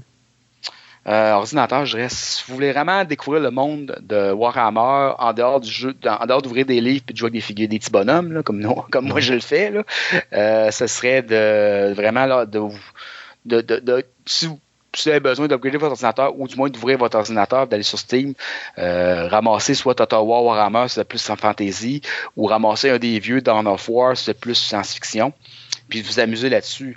Ou euh, comme ça, le très excellent Vermintide ou Blood Ball 1, 2 ou 3, euh, les règles n'ont pas changé tant que ça, c'est les graphiques qui ont changé plus qu'autre chose. Euh, ce serait la, façon d'y aller, je dirais. Ça m'amuse, hein, parce que je me rends compte, tu sais, je faisais des, petites recherches avant quand tu me disais que tu allais parler de Warhammer, puis je me suis rendu compte que je voyais apparaître souvent le nom de Sega avec Warhammer. Et tu sais, on en a parlé il n'y a pas si longtemps, justement, où est-ce qu'on parlait que Sega euh, était très fort au niveau du développement du jeu vidéo, mais qu'à un moment donné, la compagnie a juste disparu dans l'équation parce que Nintendo, avec euh, justement le PlayStation et tout ça, a pris comme la place. C'est amusant de voir qu'une compagnie qui faisait et qui produisait des jeux vidéo en fait encore, mais que là, eux autres font juste quoi? Revendre leurs jeux à d'autres à d'autres plateformes? Ouais, ben ça, ces gars euh, se sont recyclés dans, dans, dans, le développement de jeux pur et simples, plus de consoles, donc euh, on l'avait déjà parlé avant. Euh, fait que oui, on la licence justement. Total War leur appartient. Puis ceux qui sont un peu allés chercher Warhammer pour ben, Game Workshop faire on va faire un Dawn of War de, Warhammer. excusez-moi, un, Total War de Warhammer. Puis c'est un peu aussi avec c'est ça, ils développent beaucoup, beaucoup des licences. C'est sûr que c'est pas nécessairement eux autres. Electronic Arts en a fait beaucoup aussi. Euh, THQ à l'époque en a fait beaucoup aussi. THQ, je sais pas c'est encore beaucoup d'actualité. Mais oui, Sega aussi. Dawn of War d'ailleurs aussi appartient à Sega à travers Relic Entertainment. Fait que oui, j'avais raison aussi. Fait que Total War et Dawn of War, deux de stratégie des deux versions de Warhammer, sont des. D'ailleurs, pas mal dans les meilleurs jeux, c'est du Sega. Euh, ensuite, euh, ça a été un peu partout. C'est beaucoup Electronic Arts, beaucoup THQ, beaucoup Sega qui, ont, qui, collaborent souvent à Game Workshop. Euh, dans le type de jeu, euh, je me rappelle à un moment donné, on parlait du, du MMO ou du jeu de rôle. Euh, sur plateau, euh, tu as souvent des jeux où est-ce que tu as comme un exemple, ça joue en temps réel. Donc, tu vas avoir une galaxie, puis si tu vas te coucher, puis tu te réveilles le lendemain matin, il y a de fortes chances qu'il y ait un empire qui ait pris possession de ta galaxie, puis tu as tout manqué. Y a-tu des jeux comme ça aussi dans le Warhammer? C'est-tu quelque chose qui peut se faire aussi au niveau international où là, tu as des regroupements d'individus qui se remettent là, puis qu'il y a un univers qui est géré? Ça pourrait être intéressant. on l'a vu un peu, les balbutiements de ça avec le MMO euh, à l'époque, euh, qui était qui, me dit qu'il permettait de conquérir la ville des, autres pendant qu'ils étaient partis se coucher, dans le fond. C'était pas la façon d'y aller parce que sinon ça, ça, ça, pas à bout. Mais non, tu vois pas vraiment ça. Total War, par contre, euh, le fait un peu. Sur le sens que pendant que tu joues, tu as une carte, puis tu as des adversaires soit vivants, soit informatisés. ordinateurs qui vont aussi avoir leur arbre et se promener à travers la map puis conquérir les villes. Parce que le but de ce jeu-là, c'est de conquérir toutes les villes. Fait c'est sûr que oui, mais le jeu continue pas pendant que tu le fermes. À moins que tu aies laissé ton jeu rouler toute la nuit tout seul. Là. Mais là, tu es dans le euh, trouble le lendemain matin. C'est ça, tu risques d'être game over le lendemain matin te levant. Euh, fait que non, c'est ça, tu as ça. Euh, mais autrement, pas vraiment, mais je c'est quand même très intéressant. On ira le proposer à Sega ou Electronic Arts parce que THQ, je pense que c'est pas mal mort, ça. OK. Mais effectivement, je trouve que ça serait un jeu qui serait adéquat pour ça. Ouais. Oui, oui, ce serait euh, dans surtout un monde comme Warhammer 40 000, qu'on parle de galaxies, de plusieurs dizaines de milliers de planètes euh, avec des races qui se battent un peu pour la suprématie dans la galaxie. Euh, ça pourrait être intéressant justement de voir avancer. Euh, je sais qu'un peu le jeu Gothic 2, qui est un jeu un peu, tu te rappelles de Homeworld? Je sais pas si tu te rappelles de ce jeu-là. Non, ça, ça me dit. Tu sais qu'ils sont une flotte de vaisseaux spatiaux. puis, dans le fond, tu voyageais, puis tu avais genre des chasseurs dans les vaisseaux, puis tu rencontrais d'autres flottes, puis, ben, Gothic, c'est un peu ça. C'est des vaisseaux spatiaux dans le monde de Warhammer. Euh, tu, tu, prends ta race que tu veux, euh, tu as les vaisseaux qui vont avec, euh, puis après ça, ben, tu t'en vas, tu peux faire la conquête des planètes autour. Ça peut aussi se relier un peu à ce concept-là, mais pas encore une fois, pas à 100%, parce qu'une fois que tu as fermé l'ordinateur, ça avance plus. Mais pendant que ça roule, par exemple, tu peux avoir des mauvaises surprises en tournant chez vous, à ta planète après, en pensant qu'elle est encore là. Oui, c'est ça. L'univers de Warhammer est l'univers le plus populaire de Game Workshop on parle de combien de jeux vidéo qui ont été faits de cette franchise-là, à peu près? Plus qu'une cinquantaine? Oh oui, facile, parce qu'on parle depuis les années 90, puis on compte même pas les jeux, les jeux sur cellulaire en plus, que je pense qu'il y en a au moins une dizaine qui roulent sur le cellulaire. Euh, toutes les consoles confondues ont eu un jeu. Là, il y a le prochain Space Marine, Space Marine 2 qui s'en vient, euh, qui était un gros hype. Ça fait des années que les fans de Warhammer le demandaient. Euh, finalement, va arriver. Euh, fait que euh, non, non, on, on parle de to be announced, là, on sait pas encore, mais PlayStation 5, Xbox Series X. C'est pas trop grave parce que personne n'est capable d'avoir une Xbox Series X ni une PlayStation 5 en ce moment. ouais. fait deux ans, mais on, elle est sortie. Oui, oui, c'est juste, euh, c'est comme, le reste. hein. euh, c'est un peu comme le Yeti. Il y a du monde qui l'ont vu, mais Ils l'ont photographié, mais on n'a pas encore de preuves sur le plancher.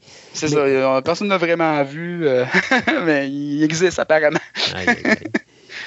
Donc oui, c'est en 2023, il y a un autre jeu qui s'appelle Bowgun qui va sortir, qui est un, un jeu rétro à la Doom, euh, first person, mais à la Doom un peu rétro, qui va être probablement très le fun justement parce que c'est ça tape un peu dans le graphisme et dans le look Doom euh, 1 et 2 là, des années 90. Là. Mhm. Ensuite, euh, Rogue Trader qui va sortir aussi un moment donné, puis euh, Warforce un moment donné, mais pour l'instant, je dirais fascinant. S'il en sort 4-5 par année, là, en ce moment, c'est depuis quelques années, c'est pas mal le rythme auquel ça va. C'est incroyable. Puis ça, Ah c'est une des rares, même si c'est pas la seule franchise qui fait autant de jeux dans, dans une Non, c'est jeu. clair, parce que c'est tout plafond confondu, cellulaire compris. Sont, est-ce qu'ils sont tous bons? Mais, est-ce qu'il y en a des bons à travers? Oui. Mais c'est une franchise très payante parce qu'il y a une, fan, une fanbase très solide, un peu comme la- les fans de Star Wars aiment beaucoup chialer et dire qu'ils joueront plus jamais, mais euh, rachètent une armée le lendemain. Ouais. Euh, fait que on, on- on- on- j'en suis un des deux, fait que je sais exactement comment ça marche. Là. Donc, ok, t'es un chialeux, mais tu joues pareil. Ah, c'est ça. ben, peut-être moins que les autres, là, mais pas que le, le bénéfice de l'âge et du recul, je fais comme, mais. mais c'est ça. Tu m'as Je suis pas intrigué, très compétitif. tu m'as intrigué tantôt quand tu parlais de jeux sur cellulaire. Parle-moi de ça un petit peu, parce que c'est, comment ça joue sur un cellulaire, un jeu de, de, War- de- de Warhammer? Ben, t'as as beaucoup de jeux de cartes, euh, tu sais, des jeux de cartes à la Magic de Gathering euh, qui sont adaptés euh, en sur forme cellulaire. Fait que t'en as quelques-uns à ce niveau-là. J'ouvrais mon cellulaire pour. Ah, ah, parce que ben oui, j'aurais pu le deviner. J'en ai quelques-uns. Ben oui. Fait qu'il y a ceux de Horus Heresy, il y a ceux de 40 000 qui sont un peu dans le monde de, de- dans le monde de 40K, justement, euh, qui sont ben, Légion, qu'on parle qui est un jeu de cartes. Ensuite, il y a beaucoup de jeux de stratégie aussi, un peu à la turn-based, un peu comme Final Fantasy Tactique euh, à une certaine époque. Euh, aussi, tu as 3-4 bonhommes sur une petite carte, euh, puis chacun son tour, tu t'es fait avancer, tirer ou euh, tu as fait une action. Fait que c'est beaucoup des jeux comme ça avec des, petites phases de combat qui durent peut-être 5 minutes. C'est le temps de trajet d'autobus, dans le fond. Euh, fait que oui, il y a ça. Est-ce que c'est génialissime? Non. Mais est-ce que ça passe le temps? Oui. Euh, est-ce qu'il faut que tu payes pour gagner un moment donné? C'est un jeu de cellulaire. Je voulais faire vos, vos propres déductions. Euh, ben, ils sont tous gratuits à la base. Fait que ça peut avoir la peine euh, pour passer du temps entre deux arrêts d'autobus euh, pour les fans du genre. là. Ou pour découvrir un peu l'univers un peu euh, noir, euh, grimdark, ils disent en anglais, de Warhammer 40 000, ou l'univers fantasy de Age of Sigmar, qui est un peu plus euh, dans le très épique fantasy, là, où c'est qu'on a... J'ai toujours aimé la, la- la nuance entre... quand ils ont sorti le jeu de rôle, le Warhammer Age of Sigmar, euh, euh, par rapport à Donjon Dragon, c'est qu'ils disaient, dans Donjon Dragon, tu joues un gars normal qui va devenir un héros. Dans Age of Sigmar, c'est un héros qui va devenir un dieu. Et tu pars, t'es déjà un king. Ouais, c'est un peu le feeling d'Age of Sigmar euh, en frais d'univers fantasy où c'est que t'es- t'es à- t'es assis à la table des grands garçons. Là. OK. Quelqu'un Même si c'est un autre quelqu'un qui veut commencer à jouer dans l'univers de Warhammer, mais qui veut commencer avec quelque chose de simple pour voir s'il aime ça ou pas, qu'est-ce que tu vas lui suggérer? Euh, ça, dépend, ça dépend comment il veut s'enligner. S'il veut commencer euh, dans, juste s'in- s'in- s'initier à l'univers pour peut-être jouer sur table après, ça c'est une autre histoire. Euh, S'il veut juste. jeux vidéo. là. Mais si tu veux juste commencer en jeu vidéo, moi, mon, mon top 3 facilement, là, euh, Space Marine, le 1, jusqu'à que le 2 sorte, là, euh, en frais de jeu de tir, est excellent. Euh, Total War, euh, Warhammer Total War, qui est l'anciennement de la, série Fantasy avant que ça devienne Age of Sigmar, parce qu'ils ont pris cet univers-là plus facile probablement à adapter. Si vous êtes fan de Total War, de toute façon, vous allez rentrer dans l'univers de Warhammer en, dans un terrain connu, en guillemets, puis Total War, c'est une série qui a vendu, qui vend extrêmement. C'est très dur de rencontrer quelqu'un qui n'a jamais joué un titre Total War. Euh, qui peut être très dur par contre. Par contre. Fait que c'est- si vous Ne n'aimez commence pas, pas la difficulté, là, peut-être moins. Euh, sinon, les vieux Dawn of War de 40 000, ben vieux, vieux, c'est pour moi, c'est pas vieux parce que date des années 2000, là, 2010, mais pour bien des gens, ils étaient même pas nés à cette époque-là.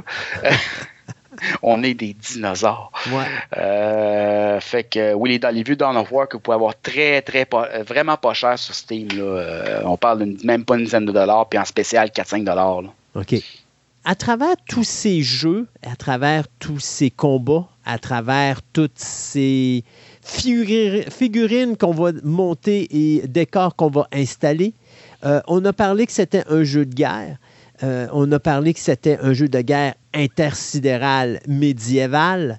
Mais y a-t-il une histoire de base à travers tout ça? Pour, il faut bien qu'il y ait une raison. sais, au pire, Starship Troopers t'affrontent des insectes parce que tu es allé les emmerder sur leur planète puis les autres ont décidé de s'en venir chez vous. Mais là, tu mélanges plein de choses, des hmm. orques, des zombies. Puis on mélange plein d'influences. Hein. Starship Troopers une grosse influence de 40 000, justement, avec euh, la race des tyrannides qui sont pas mal des des monstres de l'espace que tu as dérangé qui n'aurait pas fallu. Là. Ouais, ben ouais, c'est ça. Euh, mais oui, il y a des prémices aux deux, aux deux, euh, aux deux franchises de Warhammer. 40 euh, 000, dans le fond, on est dans un univers où l'humanité a décliné après son, son, grand high, qui était le, le, Dark Age of Technology, qui était le, le plus haut que la, race humaine s'est jamais rendue. Il y a un cataclysme qui a fait que tout a été perdu, dans le fond. Puis le, on, on, tombe dans une espèce d'univers baroque moitié technologique, moitié euh, médiéval, en guillemets, parce qu'on se bat à coupe d'armure et d'épée, mais on a des guns pareils. Euh, ce qui se passe très bien juste sur table parce qu'ils vont se, se rencontrer et se taper ça à batte de baseball dans le milieu du, terrain. Puis où est-ce que toutes les autres races, ben, ils aimeraient bien ça que l'humanité disparaisse, puis aussi que les forces de l'enfer aussi aimeraient bien que l'humanité disparaisse, ou du moins euh, la prendre de leur bord. Donc, on est un peu dans un univers, euh, dit, noir, où est-ce qu'il y a très peu d'espoir, parce que l'espoir, ben, il a été anéanti il y a, quelques, il y a, très longtemps, mais que, où c'est que l'humanité essaie de s'en sortir quand même avec leurs Space Marines, sont les défendeurs euh, de ce qui reste, malgré que l'Empire humain est énorme, mais moins énorme que ce qui a déjà été. Euh, tu as les aides de l'espace, les Eldar, tu as les Tyrannides qui sont les, les, les, bugs, euh, les insectes de, de, de, de, Starship Trooper. Euh, t'as les orques qui sont juste stupides. J'adore les orques. C'est des orques, c'est ça. Écoute, eux autres, s'ils peinturent de quoi rouge, ça va plus vite. Pourquoi? Parce que c'est rouge. c'est ça. Puis, euh, ils sont psychiques, mais ils le savent pas parce sont trop niaiseux, se rendent compte qu'ils sont psychiques. Fait que ce qu'ils pensent, ça arrive vraiment. Oh. Fait que quand on dit qu'ils peinturent de quoi rouge, ça va plus vite, parce que ils croient que ça va plus vite. Fait que psychiquement, ils font avancer plus vite. C'est bon, ça. Ils sont juste caves de même. C'est parfait. Écoute, c'est juste parfait. Euh, puis, dans Age of Sigmar, on est dans un autre monde cataclysmique où est-ce que les forces euh, du mal ont gagné. Dans le fond, tu as eu Fantasy avant, qui ont scrappé à cause de questions de droit d'auteur parce que les règles étaient rendues trop compliquées et c'était plus jouable. Euh, désolé aux fans qui existent encore de ce jeu-là, mais c'est la réalité de la chose d'après moi, en mon humble opinion. fait qu'après, fait quand, quand l'univers de Fantasy a, pris fin, dans le fond, par la, la, victoire des forces du mal, du chaos. Euh, Sigmar, qui, était, qui est le dieu des humains, a décidé de euh, protéger les humains en les mettant à plusieurs mondes. Euh, puis on part de là, dans le fond. C'est comme un nouveau monde, c'est que les survivants essaient de faire leur place. Fait que tu as les orques qui ont survécu, des orques plus fantasy, comme je disais. On a des les, morts vivants qui essaient de prendre la place. C'est tellement monde qui sont morts que les forces des morts, euh, du dieu de la mort, sont plus fortes que jamais. Les forces chaos qui ont fait bon, ben, ils sont sauvés, on recommence. Puis les elfes, évidemment, qui font un peu la même chose, qui essaient de survivre comme les humains.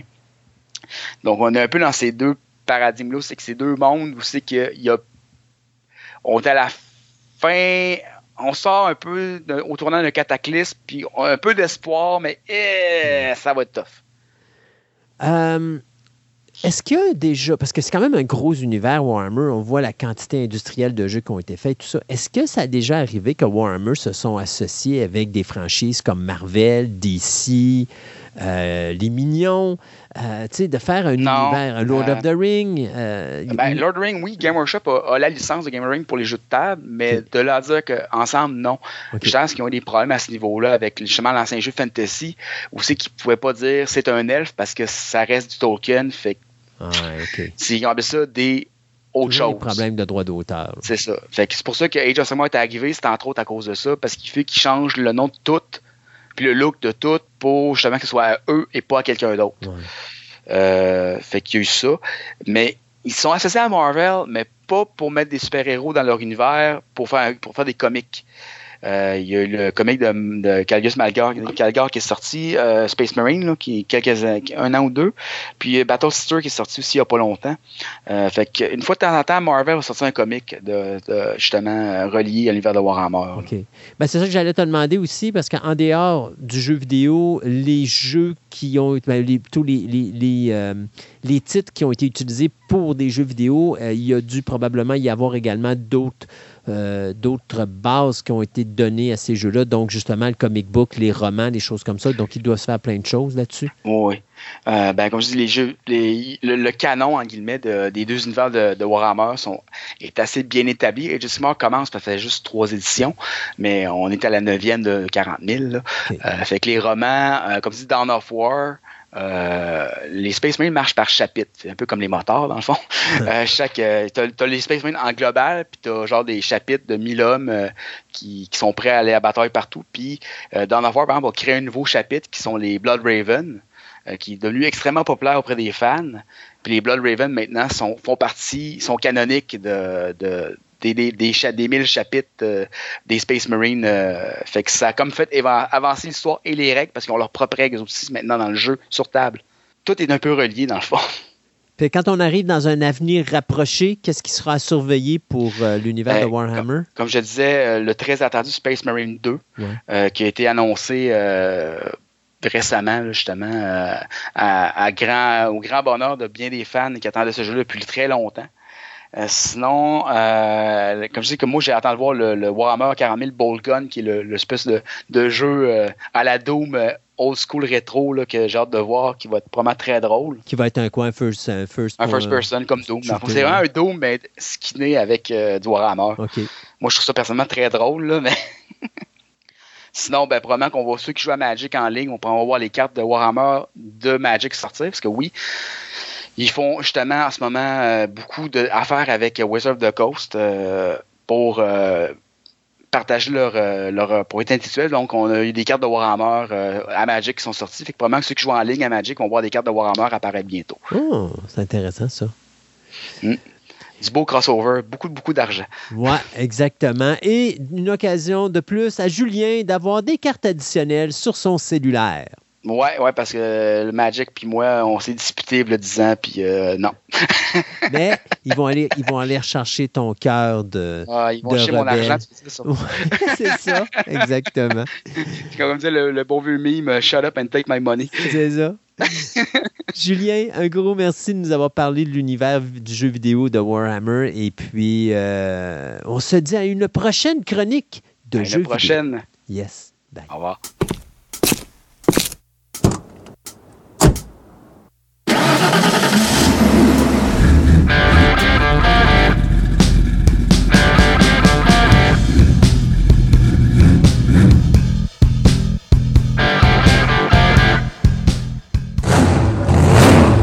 Je suis présentement en compagnie de M. Simon Doré des Crinqués qui va nous parler non pas d'un Roadrunner, mais d'un satellite. Bonjour, M. Doré. Bonjour. Quelle est la différence entre un Roadrunner, qui est fait par la compagnie Plymouth, je crois, et euh, bien sûr le satellite qui nous intéresse aujourd'hui, qui est un satellite 1974, je crois? Ça, un Plymouth satellite 74 que j'ai. La, la différence, c'est que, mettons, en, le Roadrunner était plus euh, une voiture de course. Euh, avec des bucket seats, une console, des cadrans ronds avec un RPM. Puis en 73, si je me souviens bien, ils ont arrêté de faire ce modèle-là. Puis le satellite qui existait déjà, qui était une voiture familiale, ils ont repris le même body en 74 que le, Roadrunner pour faire un satellite, mais l'intérieur restait conventionnel pour la famille. Une, euh, deux grandes banquettes avant et arrière avec des, euh, des cadrans pour, euh, au lieu d'avoir un RPM puis comme euh, le Roadrunner, on se ramassait avec un grand cadran pour voir le millage seulement, avec une petite horloge pour savoir quel heure est pour la famille. Puis il n'y a pas de console. Mon, mon shifter est au steering comme dans le bon vieux temps.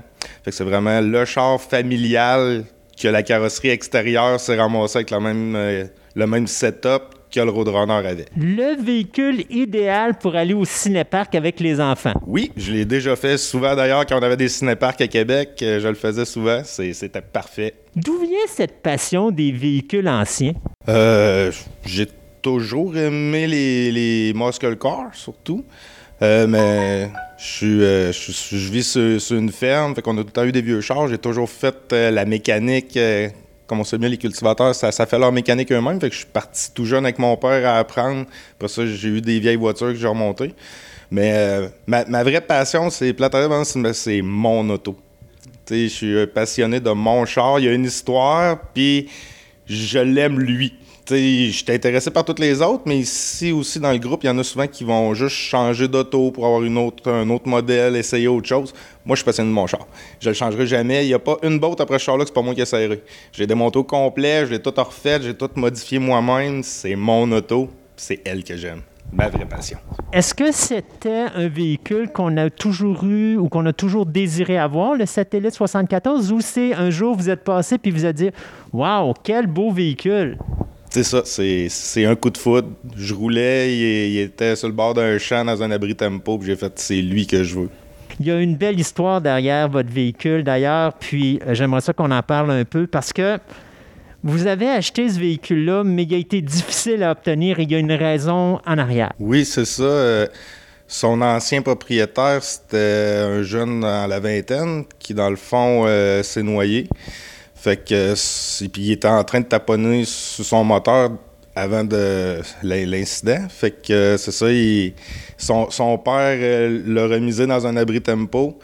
Puis il gardait en souvenir de son gars, puis c'était très important pour lui. Fait que j'ai arrêté maintes et maintes fois pour essayer de l'acheter, puis prouver que j'étais vraiment intéressé par son auto. Puis lui, c'est le souvenir de son gars. On touche pas à ça. Fait que euh, c'est ça, un printemps, ben je suis passé, puis là, l'abri tempo avait écrasé dessus à cause du poids de la neige. Fait que là, j'y ai montré encore que j'étais plus déterminé. Puis là, il a compris que j'étais aussi passionné que son garçon. Fait qu'il dit Si tu me laisses aller le voir quand je veux, je vais te le laisser, tu vas pas l'acheter. Fait que là, j'étais très content. Puis ça, je l'ai, ramené chez moi, je l'ai nettoyé, tout réparé, modifié pour que ça aille sa coche. Puis euh, je dirais régulièrement, les premiers temps, euh, il passait venir s'asseoir dans le véhicule. On dirait qu'il respirait le parfum de son gars, je sais pas, mais en tout cas, on voyait qu'il avait une bonne cohésion avec son auto. Puis il me remerciait, puis il repartait, puis c'était aussi relax que ça. Puis là, en vieillissant, il s'est mis à moins passer. Puis là, le monsieur est, déc- est décédé dernièrement, fait que je ne le reverrai pas. Mais c'est ça, c'était important pour lui, puis je comprenais ça. Puis je suis très content d'avoir l'auto. Je suis aussi passionné que son gars, je pense, dessus. Fait que c'est une belle auto. Est-ce que quand on a repris le véhicule, bon, il y avait euh, quelques dommages dessus, de le remettre en état, est-ce que ça a été compliqué? Euh, compliqué peut-être pas, long, parce que ça, j'ai tout démonté de A à Z, parce que déjà là, lui aussi, il était mécanicien euh, de fond de cours, on va dire, fait que je savais pas ce qui était rendu dans ses démarches, fait apprendre ce qui était rendu, partir de son projet, puis l'updater à mon goût, plus euh, trouver les pièces, des morceaux de 74. euh, il commence à en avoir plus sur le marché, mais dans le temps, ça venait tout des États. Puis encore là, le B-Body, c'est pas un body qui était très connu. Fait qu'il y a des pièces qu'il a fallu que je réinvente. C'est, c'est là que le côté euh, agriculteur ressort. C'est invente ta pièce parce qu'il faut que ça roule. Et j'étais rendu là avec mon auto. Là. Essai-erreur. Ça va paraître drôle comme question, mais bon, on a un père de famille que le véhicule appartient à son fils. Il laisse partir, mais je suis sûr que ça y a fait quoi, surtout quand il a quitté la cour en arrière. Euh, il s'en va chez vous, puis il voit tout démonter et il revoit se faire bâtir. Ça a été quoi le lien avec cette personne-là pendant la reconstruction du véhicule? Est-ce que ça vous a rapproché un petit peu de lui ou est-ce qu'il était juste passif, il a juste regardé, pas beaucoup d'échanges, puis il est reparti, mais il admirait quand même le travail qui se faisait sur le véhicule? Oui, il admirait le travail, mais je me sentais un peu mal pour lui. J'avoue que j'ai pas voulu rentrer dans sa bulle. On dirait qu'il il venait voir l'auto, puis il était zen. Des fois, il me contait des petites anecdotes qui étaient arrivées avec son gars, qui me voyait taponner la même chose. Oui, mais il était pas plus ouvert que ça. T'sais, le gars était vraiment peiné d'avoir perdu son enfant, ça c'est clair. Fait que c'est ça, puis je voulais pas rentrer dans sa bulle. Fait que je pense que c'était mutuel, on se comprenait, le char était là, puis je le laissais venir voir, ça sert dedans. Même s'il était en, train de se faire défaire, il venait flatter son auto quand même. puis je comprenais ça, puis je voulais pas rentrer dans sa bulle du tout. C'était quand même quelque chose de rebâtir une voiture comme ça. Est-ce que vous l'avez gardé passablement pareil ou vous avez fait des modifications dessus? Euh, non, je l'ai, l'ai, l'ai mis à mon goût, par exemple. Ouais, ouais. Ben, met- mettons, euh, les, les lignes tout le tour, euh, c'était des petites euh, strips euh, Canadian Tower. Fait que là, j'ai fait une vraie, une vraie strip en peinture, comme il faut. Euh, l'intérieur était en tapis rose, partout. Là. Il limite les dés en minou, euh, pas les dés, les petites boules en minou. Là. Fait que ça, j'ai, tout ôté l'intérieur, puis j'ai remis un intérieur d'origine. Puis euh, quand je l'ai acheté, je, je- je venais d'avoir mon permis, j'avais 16 ans. Fait que euh, un de mes buts, c'était d'aller faire du drag à Pont-Rouge. Fait que j'ai modifié le moteur trop. c'est ça, j'ai beaucoup, beaucoup, beaucoup, beaucoup d'argent mis dans le moteur. Puis le, le côté body puis intérieur plus d'origine. Mais c'est ça, lui, c'était spécial son setup. Mais ça, il l'avait mis à son goût, moi je l'ai mis au mien. Mais c'est ça, j'ai gardé l'original pas mal. J'aurais pu, comme j'avais dit tantôt, le, le cloner en Roadrunner. Puis ça, je veux pas. T'as quelqu'un qui m'arrive et il dit hey, T'as un beau Roadrunner, ben moi je l'en garde. Puis non, c'est un satellite. C'est important pour moi. C'est un satellite, c'est un char de famille.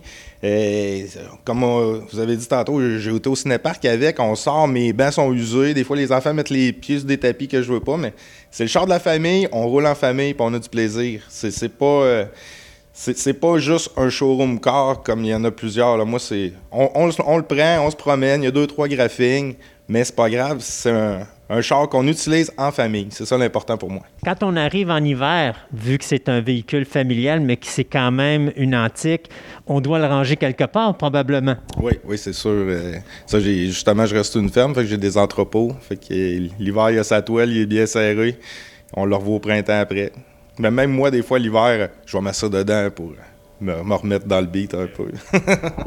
On fait de la compétition un petit peu tantôt qu'on disait Muscle Car. euh, on dit qu'on a trop travaillé le moteur, donc euh, je- on ne peut pas espérer que ce, moteur-là est parti sans le véhicule à un moment ou à un autre. Mais euh, est-ce qu'on a eu du plaisir à faire de la compétition avec ou est-ce qu'à un moment donné, on a dit j'aime trop mon véhicule, je pense qu'on va arrêter puis on va juste le garder comme véhicule familial? Non, je dirais pas c'était. J'ai adoré faire du drag. Oui, je l'ai branlé, puis il a fallu que je retravaille sur ma carrosserie à cause de ça. Mais, euh, moi, j'ai j'ai 500 forces aux roues présentement. J'étais un véhicule très performant dans le temps. Je rentrais dans le 12 flush des fois en seconde sur le quart de mille. Ce qui est dans le temps est un excellent temps. À cette heure, on achète une Civic elle roule dans le 10. Fait que j'étais plus là. Puis là, c'est de l'investissement. Puis c'est ça. J'étais rendu au point que je vais continuer à investir dans un moteur, scraper mon auto, puis je veux pas qu'on embarque sur la piste, l'adrénaline embarque, puis on brise. Fait que là, c'est ça, j'avais mis un stop drop à ça. C'est comme ça évolue trop vite pour les muscle cars de même. Les, les, les nouveaux qui font du drive, ils tombent avec des modèles injection puis tout. Puis là, moi, je voulais pas, parce que j'ai gardé quand même l'originalité. En 74, les morceaux que j'ai mis dessus, ça existait quasiment tout. Là. Puis euh, c'est pour ça que j'ai, j'aimais mieux mettre ça, euh, la passion du drag de côté, puis investir plus dans un beau char avec la famille. Mais j'ai le moteur encore 500 forces aux roues. Là. Si je veux dépasser quelqu'un sur l'autoroute, je me casse pas trois têtes. On fait un petit peu un autre type de compétition quelquefois. On participe à des événements euh, où est-ce qu'on peut montrer ce véhicule-là aux gens. Euh, dans des événements, est-ce qu'on rentre dans des compétitions quelconques? Et si oui, lesquelles? Moi, moi personnellement, c'est juste pour le présenter. hein. J'ai déjà gagné des prix de présence, genre, j'étais content de recevoir un prix, mais moi, je suis là pour parler de mon véhicule comme je fais avec vous présentement. C'est pour ça que j'ai- j'aime ça d'en parler, compter son histoire, puis euh, des fois, il y a des enfants qui arrivent, puis genre, tu peux t'asseoir dedans. sais, Il y en a, ah non, faut pas s'approcher des véhicules. Non, non, c'est comme je suis là, viens, t'asseoir, prends des photos, garde-toi. C'est ça. Moi, je suis pas là en compétition avec les autres, rien. C'est Je monte mon auto, puis je suis fier de mon auto. Monsieur Doré, vous avez un beau véhicule. Il est vraiment superbe. Et euh, je vois des fois les gens qui tournent autour, qui le regardent et tout ça. C'est une fierté pour vous, cette voiture-là. Est-ce qu'on on a déjà pensé en avoir un deuxième pour dire, développer encore cette passion-là de rebâtir un véhicule où on se contente de celui-ci? Ah, je reste avec lui. Ça, je disais, c'est lui que j'aime, puis euh, j'espère le léguer à mes enfants après. Eux autres, au pire, ils le vendront, puis ça jetteront un autre modèle. Mais moi, c'est mon véhicule. C'est pas à cause du modèle, c'est pas à cause de l'année. C'est lui que j'ai eu mon coup de foudre, puis je me suis marié avec, je vais passer ma vie avec. C'est tout ce que je veux, c'est ce véhicule-là. Puis, vous n'avez pas eu, mettons un exemple, euh, parce que je pose la question comme ça, mais comme là, vous me disiez que vous aviez vu cette voiture-là à 16 ans, donc vous l'avez depuis votre adolescence, mm-hmm. euh, mais vos enfants n'ont pas eu la chance de vous voir travailler dessus ou de monter, remonter un véhicule, ou choses comme ça. Est-ce que c'est quelque chose que vous aimeriez faire avec eux pour peut-être leur donner cette passion-là? Euh, oui, ça c'est sûr. Comme mon jeune, il, y a 15 ans, fait qu'il va avoir bientôt un permis de conduire, puis il a été s'acheter un vieux Crown Victoria de police.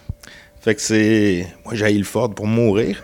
Mais, comme un bon papa, je, je, vais lui montrer tout ce que je sais. Puis là, c'est ça, je le laisse travailler. Puis ensemble, euh, ils veulent le remonter pour faire des expositions en char de police. Parce que quand, ils vendent les autos de police, dans le fond, il est déshabillé euh, pour plus que ça ait police, là, banalisé. Puis lui, ça, il est arabé pour pouvoir faire des expositions. Fait qu'on risque de le voir euh, proche de mon véhicule avec un Ford. Ah. Une belle compétition familiale en plus. Ouais, peut-être pas compétition, là, mais euh, on, va avoir une belle cohésion plutôt ensemble, euh, père-fils, de montrer chacun euh, nos modèles d'auto puis nos passions. Parce que lui, je sais pas pourquoi, mais il est vraiment passionné à la mettre en police, trouver les bonnes sirènes, les bonnes flashards de cette année-là. Puis on voit qu'il est, soucieux du détail aussi. Côté manuel, ben, je commence à y montrer pour qu'il devienne plus pratique manuellement. Mais euh, non, j'ai confiance que ça devrait faire un beau projet aussi. Alors, voyez-vous, c'est probablement ces qualités euh, de mécanicien vont venir du père et il euh, faudra voir s'il y aura des qualités de la mère pour la précision du modèle, peut-être, qui sait. Peut-être, oui. sa mère, elle, dessinait bien, fait que sûrement que s'il veut faire des touch-up ou des modifications plus précises, ira du côté de la mer. Monsieur Dorim, merci beaucoup. Ça a été un plaisir de vous parler. Et puis, euh, bonne chance pour l'événement, parce que là, aujourd'hui, on est dans un événement des craqués, donc vous présentez votre véhicule dans, cet événement-là. Alors, on vous souhaiter bonne chance. Qui sait, pour avoir un nouveau prix de participation, qui sait? Et puis, pour l'avenir aussi, euh, bien hâte de voir si un jour, on n'aura pas ce de ce Ford à côté de votre euh, satellite, ce sera une belle, une belle chose à voir. Au moins un, bel événement familial. C'est sûr. Merci beaucoup.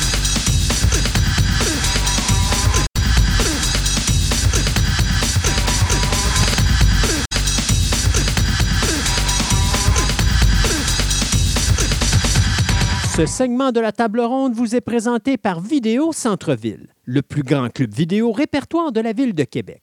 Avec ses quelques 50 000 films en inventaire, ce petit village de cinéphiles a su avec le temps s'adapter afin de résister à l'empire grandissant qu'est le streaming. En plus de ses films cultes rares et de ses grands classiques qui sont disponibles en DVD et même dans certains cas en cassette vidéo, Vidéo Centre-Ville possède le plus grand choix de bandes sonores de films en vinyle, ainsi que différents articles promotionnels reliés au domaine du cinéma tels que des livres, des magazines, des figurines et plein d'autres surprises.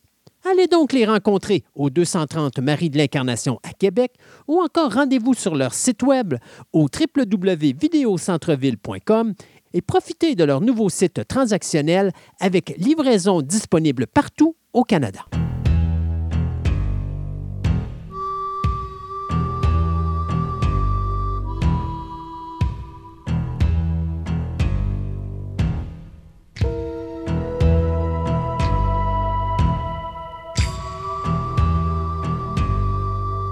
Et pour les renouvellements et les cancellations, eh bien, on va commencer avec Disney Plus parce que Disney Plus fait du ménage.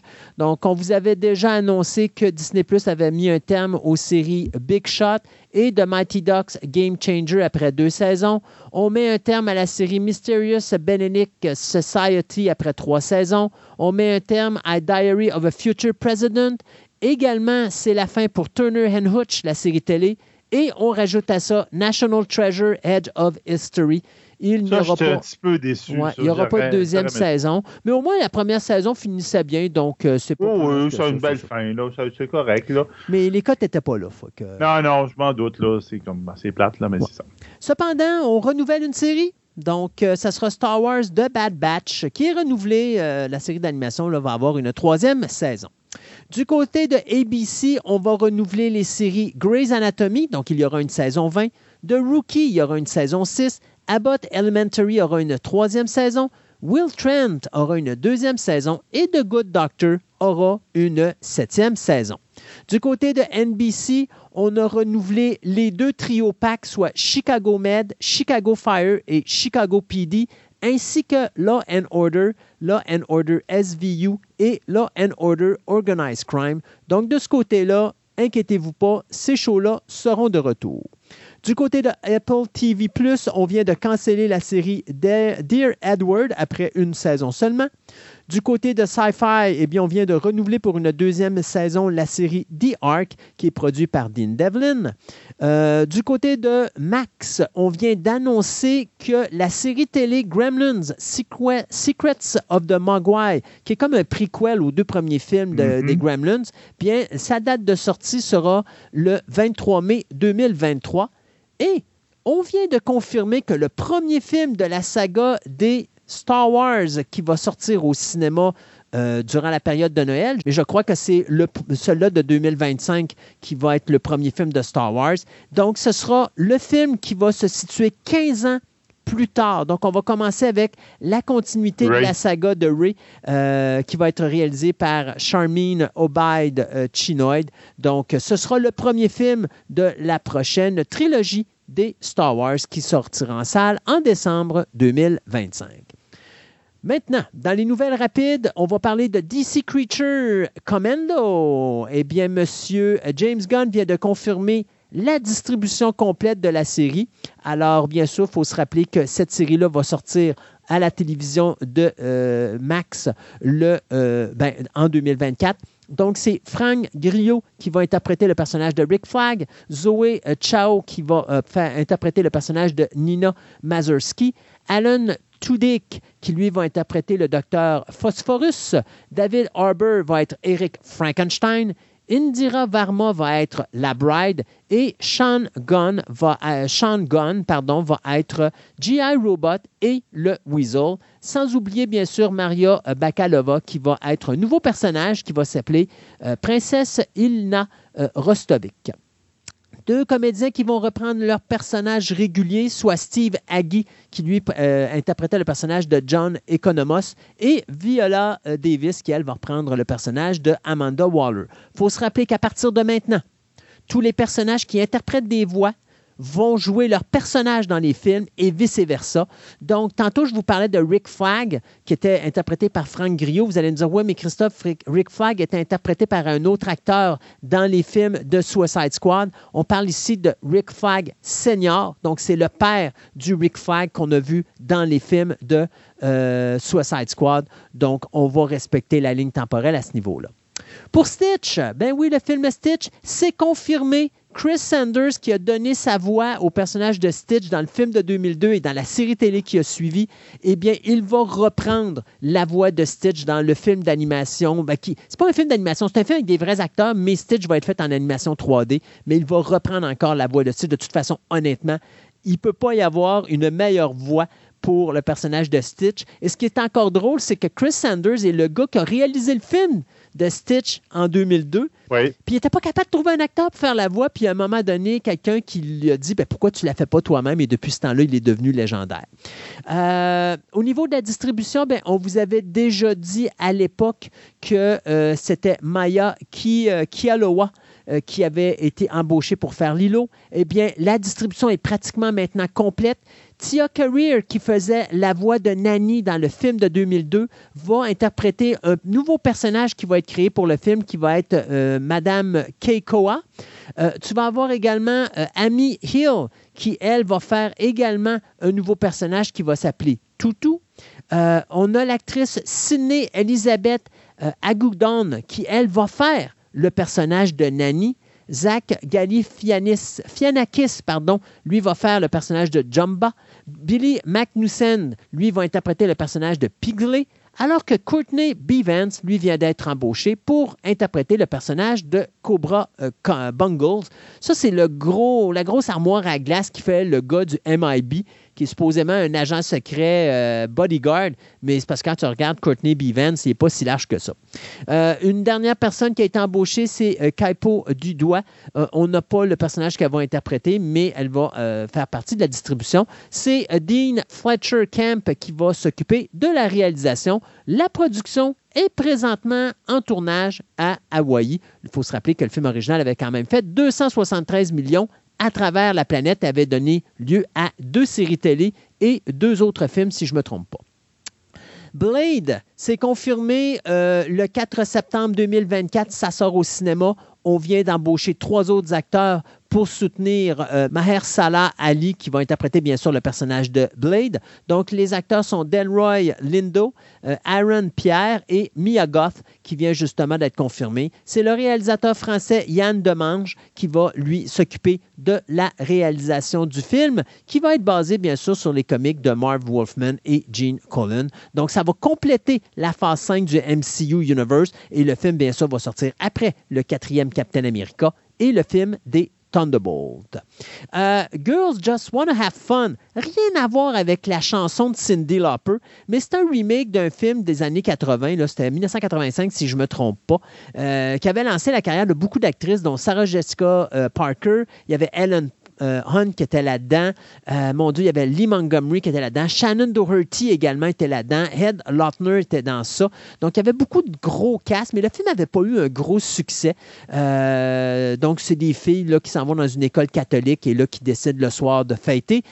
donc, là, on va faire un remake, une nouvelle version au goût du jour. Bien sûr, il faut se rappeler que le film original de 85, on voulait utiliser la chanson de Cindy Lauper, mais on n'a pas pu parce que Cindy Lauper n'a pas voulu. Et qu'est-ce qu'on a fait? Bien, on est allé chercher la chanson originale qui avait été écrite par Robert Hazard, ben, on va encore faire la même chose ici. Alors, c'est euh, la personne responsable de la série euh, The euh, L World Generation Q, Marja Lawis Ryan, qui va s'occuper de l'écriture du scénario de cette nouvelle version de Girls Just Wanna Have Fun, qui sera produite par nul autre que Elizabeth Banks, cette femme qui nous a donné récemment le Cocaine Bear, qui était tout simplement sublime.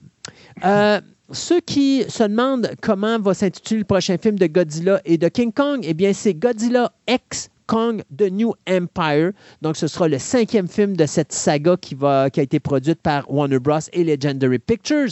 Donc, euh, pourquoi c'est pas un versus? Ben, c'est parce que Godzilla va pas se taper King Kong encore une fois. Il est tellement tanné de, le ramasser puis de s'en servir comme euh, tapis dans son entrée de maison. Alors, il va tout simplement s'associer avec lui pour affronter un nouveau titan. Et ce nouveau film de New Empire va probablement nous présenter l'univers qui est au centre de la Terre qu'on va voir, bien sûr, à la fin de Godzilla Godzilla Kong, mais qui va également nous présenter les origines des titans et expliquer l'importance de Skull Island dans cet univers-là. Donc, les actrices Rebecca Hall, Brian Terry euh, Henry et Kelly Otto sont de retour pour le film et on va rajouter là-dedans Dan Stevens, Fala Chens, Alex Ferns et Rachel House donc, euh, c'est euh, Terry Rosario qui va être de retour pour l'écriture du scénario aux côtés de Jeremy Slater et Simon Barrett. Et c'est le même réalisateur que le film précédent qui va s'occuper ici de faire la réalisation de Godzilla X Kong de New Empire, soit Adam Wingard. Le film présentement devrait commencer euh, la production sous peu et ce film-là va sortir en salle le 15 mars 2024. Vous avez tripé Evil Dead, vous ne l'avez pas vu encore, vous allez vous diriger au cinéma parce qu'il est vraiment, vraiment excellent. En tout cas, du moins, les critiques sont très bonnes. À un point tel que Bruce Campbell vient d'annoncer que Sam Raimi et son frère Ivan travaillent présentement à la création d'une Bible parce qu'on veut partir une franchise sur la saga Evil Dead qui n'aura aucun rapport avec Ash, mais qui va s'attarder aux trois Book of the Dead qu'on a vus dans le récent film. Donc, bien sûr, on parle ici des Book of the Dead. Il y en a un dans le passé, un dans le présent et un qui va être dans le futur. Alors, ce que Sam Raimi et Ivan Raimi font présentement, ben, les deux écrivent une Bible sur laquelle les futurs réalisateurs et les futurs scénaristes Vont pouvoir se baser pour faire de nouveaux films dans l'univers de Evil Dead. On parle qu'on ne voudrait pas attendre 10 ans comme le dernier film. Là. Ça a pris 10 ans entre les deux derniers films pour faire de quoi, mais on voudrait faire de quoi à peu près aux deux ou aux trois ans. Donc, ça, c'est quelque chose qui, présentement, est en cours. Euh, vous aimez le golf, vous aimez Will Ferrell, vous aimez Ryan Johnson, vous êtes heureux car il y a un projet qui va réunir les trois. Euh, c'est Gloria Sanchez Production et euh, T-Street qui travaillent présentement sur une nouvelle série télé qui sera produite par le réalisateur Ryan Johnson, lui qui nous a donné les deux excellents euh, Knives Out, que ce soit Knives Out et Glass Onion. Donc, Will Ferrell sera l'acteur principal et il va interpréter professionnel du golf qui va devenir la face d'une ligue secondaire à la PGA, mais qui est très controversée. Donc, ça va aller un petit peu dans le genre d'humour de Blade of Glory puis euh, Talladega Nights. Alors, euh, bien sûr, Will Ferrell est le seul acteur qui est signé au moment où on se parle, mais c'est quelque chose qui devrait sortir sous peu. Et toi, de ton côté, Sébastien, qu'as-tu mis sur notre Twitter? Ben, j'ai, première chose, j'ai une mini-mini nouvelle. Oh. La personne qui est en tête du casting pour M. Red Richard dans les Fantastic Four serait nul autre que l'acteur Adams Driver. Oh mon Donc, Dieu. c'est. C'est pas. Non. c'est- T'es comme moi. Pas d'accord. Je- Pourquoi, je comprends pas pourquoi on ne garde pas celui qu'on a pris dans l'univers alterne de Doctor Strange. C'est pas l'acteur qui est pas bon, mais moi, le, le look, il marche pas, là, ça marche pas pendant tout. Puis, il paraît que Austin euh, Butler, qui, est- il serait, qui était dans le film Elvis, serait très pressenti pour Johnny Storm. Lui, Ouais. je trouve qu'il y a- ouais, il, il- il a Il il il la face, il y a le look qui va avec. Donc, euh, ça, euh, non, Mais non, on verra quand ça sera fait. pas. C'est ça, mais pas normal, je le prends pas, puis. Bon, il bougonne Donc, encore. Ouais, bougonne encore. Donc, euh, effectivement, donc, Lenny Trailer, j'ai le. hey, J'appelle ça même plus un teaser. C'est un appetizer pour le Gorilla X, X-Kong, ce que nous a parlé tantôt de New Empire. Donc, je dis que c'est un teaser, mais c'est même pas un des, teaser. séquences, c'est des séquences des films précédents qu'on voit. Ouais, encore là, tu vois Kong sur son trône, un peu à la, à la Conan, là, Ouais. comme. Euh, en tout cas. Donc, euh, qui va sortir le 31 mars 2024 en cinéma. Euh, le 20 avril, c'est déjà sorti au moment où on tourne, mais ça fait rien, je voulais le mettre. Euh, on a le trailer de Diplomate, de Diplomate, qui va sortir sur Netflix, qui est sorti sur Netflix, où un ambassadeur atterrit au milieu d'une crise internationale pour laquelle elle n'est pas équipée pour faire face. Et c'est avec la très excellente Kerry Russell qui fait la diplomate qu'on avait vu dans The Americans. Donc, c'est du producteur et du scénariste de West Wing. OK. Donc, j'ai l'impression qu'en tout cas, les excellent. critiques qui sont sorties à date, là, c'est très, très bon. Le monde, il dit c'est bien. On a droit aussi à un nouveau trailer de la saison 2 de Strange New World Star Trek qui va sortir sur Paramount Plus le 15 juin, euh, avec un petit peu trop de, de retour de Pikes, mais avec un petit peu trop de Kirk. C'est un caméo dans la première saison. Là, on dirait qu'il en fait une tête d'affiche. Je trouve ça vraiment plate pour le, le personnage de Pike. Puis, on voit des Klingons, mais comme les Klingons qu'on a vus dans les films. Ah, Donc, OK. Ouais, ben ouais, ça, c'est la nouvelle ligne temporelle. Ils reviennent avec. Mais, mais en théorie, c'est dans la ligne temporelle de, de- de Discovery. En tout cas. Ben oui, c'est ça. C'est dans la nouvelle ligne temporelle. C'est-à-dire que c'est pas les Klingons comme on a vu dans la série des années 60. Ouais. Non, non, non, non, non. C'est, dans Discovery, il y avait les Klingons qui ressemblaient à, mettons, euh, les Drak dans, euh, comment ça s'appelle, Enemy Mine. OK. Ouais, Mais là, on a des Klingons qui ressemblent à ceux qu'on a vus dans DS9. de Ouais, c'est ça. ouais. Donc là, en tout cas, regarde, tant mieux si on, ils ont avoué leur erreur puis ils ont trouvé un moyen de les faire venir avec l'ancien look. C'est parce que, non, mais moi, je suis pas d'accord. Il aurait dû rester avec le look des années 60 parce qu'en plus, il l'explique dans Next Generation qu'il y a eu une, modi- une modification génétique des Klingons avec l'évolution. On aurait dû rester avec le look des années 60 qui était plus humain. Mais bon, écoute, on veut faire une différence. On veut que ça coûte plus cher. Ben, let's go, allez-y. Puis, point Ouais, final. J'ai aussi euh, un trailer de la série Netflix qui s'appelle Fubar. Donc, Fubar, c'est le- c'est le- l'équivalent de Schwarzenegger, de la réplique de Schwarzenegger à Stallone en série télévision, qui va revenir le 25 mai. Là, on a une meilleure idée de c'est quoi l'histoire. Schwarzenegger joue un personnage qui s'appelle Luke. Mais Luke, c'est un agent, un ancien agent de la CIA qui est en train de prendre sa retraite, puis qui il demande d'être réactivé pour aller euh, extraire un agent qui est perdu sur le, sur le terrain, qui est, qui est en mauvaise posture. Puis quand il arrive là, ben, il se rend compte que c'est sa fille. Alors que les deux savaient, être- les deux travaillent pour Mhm. la CIA, mais ils s'en étaient jamais parlé. Un, c'est un True Lies familial. oui, c'est ça. Puis je te dirais qu'avoir le trailer, ça va être le fun. On va se faire un méchant fun avec cette série-là. J'ai très hâte de voir cette série-là. On verra bien. On, euh, au cinéma, le 2 juin, on va avoir droit au Boogeyman, donc un film qui nous propose de nous faire découvrir la créature qui vit dans notre placard et en dessous de notre lit quand on était jeune. C'est Been fait. c'est- done that. Ça a été fait dans les Ah. années 2000. euh, je sais, c'est un. Il y a même eu deux films, si je me trompe pas. C'est une histoire, euh, c'est basé sur une courte histoire de Stephen, euh, Stephen King. Donc, regarde, amusez-vous que ça. L'autre qui va sortir le 11 août au cinéma qu'on a droit à un trailer, c'est The Last Voyage of the Demeter. Donc, en fin de compte, c'est quoi le Demeter? Ben, rappelez-vous quand on s'en va prendre l'avion, puis qu'on fait un voyage international entre deux continents, et il n'y a plus de bretzel. Ben, on devient, on, on devient cranky, on devient Ouais, un petit peu une bonne mauvaise humeur, on vient bougonneux comme on est depuis On du- Sébastien, quoi. C'est ça. Puis, donc, imaginez que vous êtes en bateau, vous traversez l'océan à une certaine époque où les bateaux n'étaient pas très vite, ils étaient à voile, et que tu es un vampire. Oh, donc, yes. euh, puis il n'y en a pas de bretzel sur, le- sur le bateau, donc euh, il va casser la croûte sur le bateau. Et c'est pour ça qu'on on va se retrouver avec un, un bateau quasiment vide de personnes et- quand il va arriver au quai en Amérique. C'est ce qu'on voyait dans le film Ouais. De, Stoker Dracula où il y avait un bateau qui arrivait puis il n'y avait plus un- quelqu'un de vivant à bord. Ouais. Mais là, on va savoir qu'est-ce qui s'est passé pendant ce voyage-là et comment que le vampire Dracula a cassé la croûte dans Est-ce son bateau. est-ce que Nicolas Cage fait partie de la distribution? Ah non, pense c'était. Reinfeld. Ah, c'est ça. C'est ça. Malheureusement, non. ça aurait pu mais, être un prequel à Renfield, tu sais, on sait pas. Oui, ben, ça aurait été quasiment, mais je pense que c'est plus côté horreur. Ils, vont, ils vont tourner au côté horreur, vous de la main.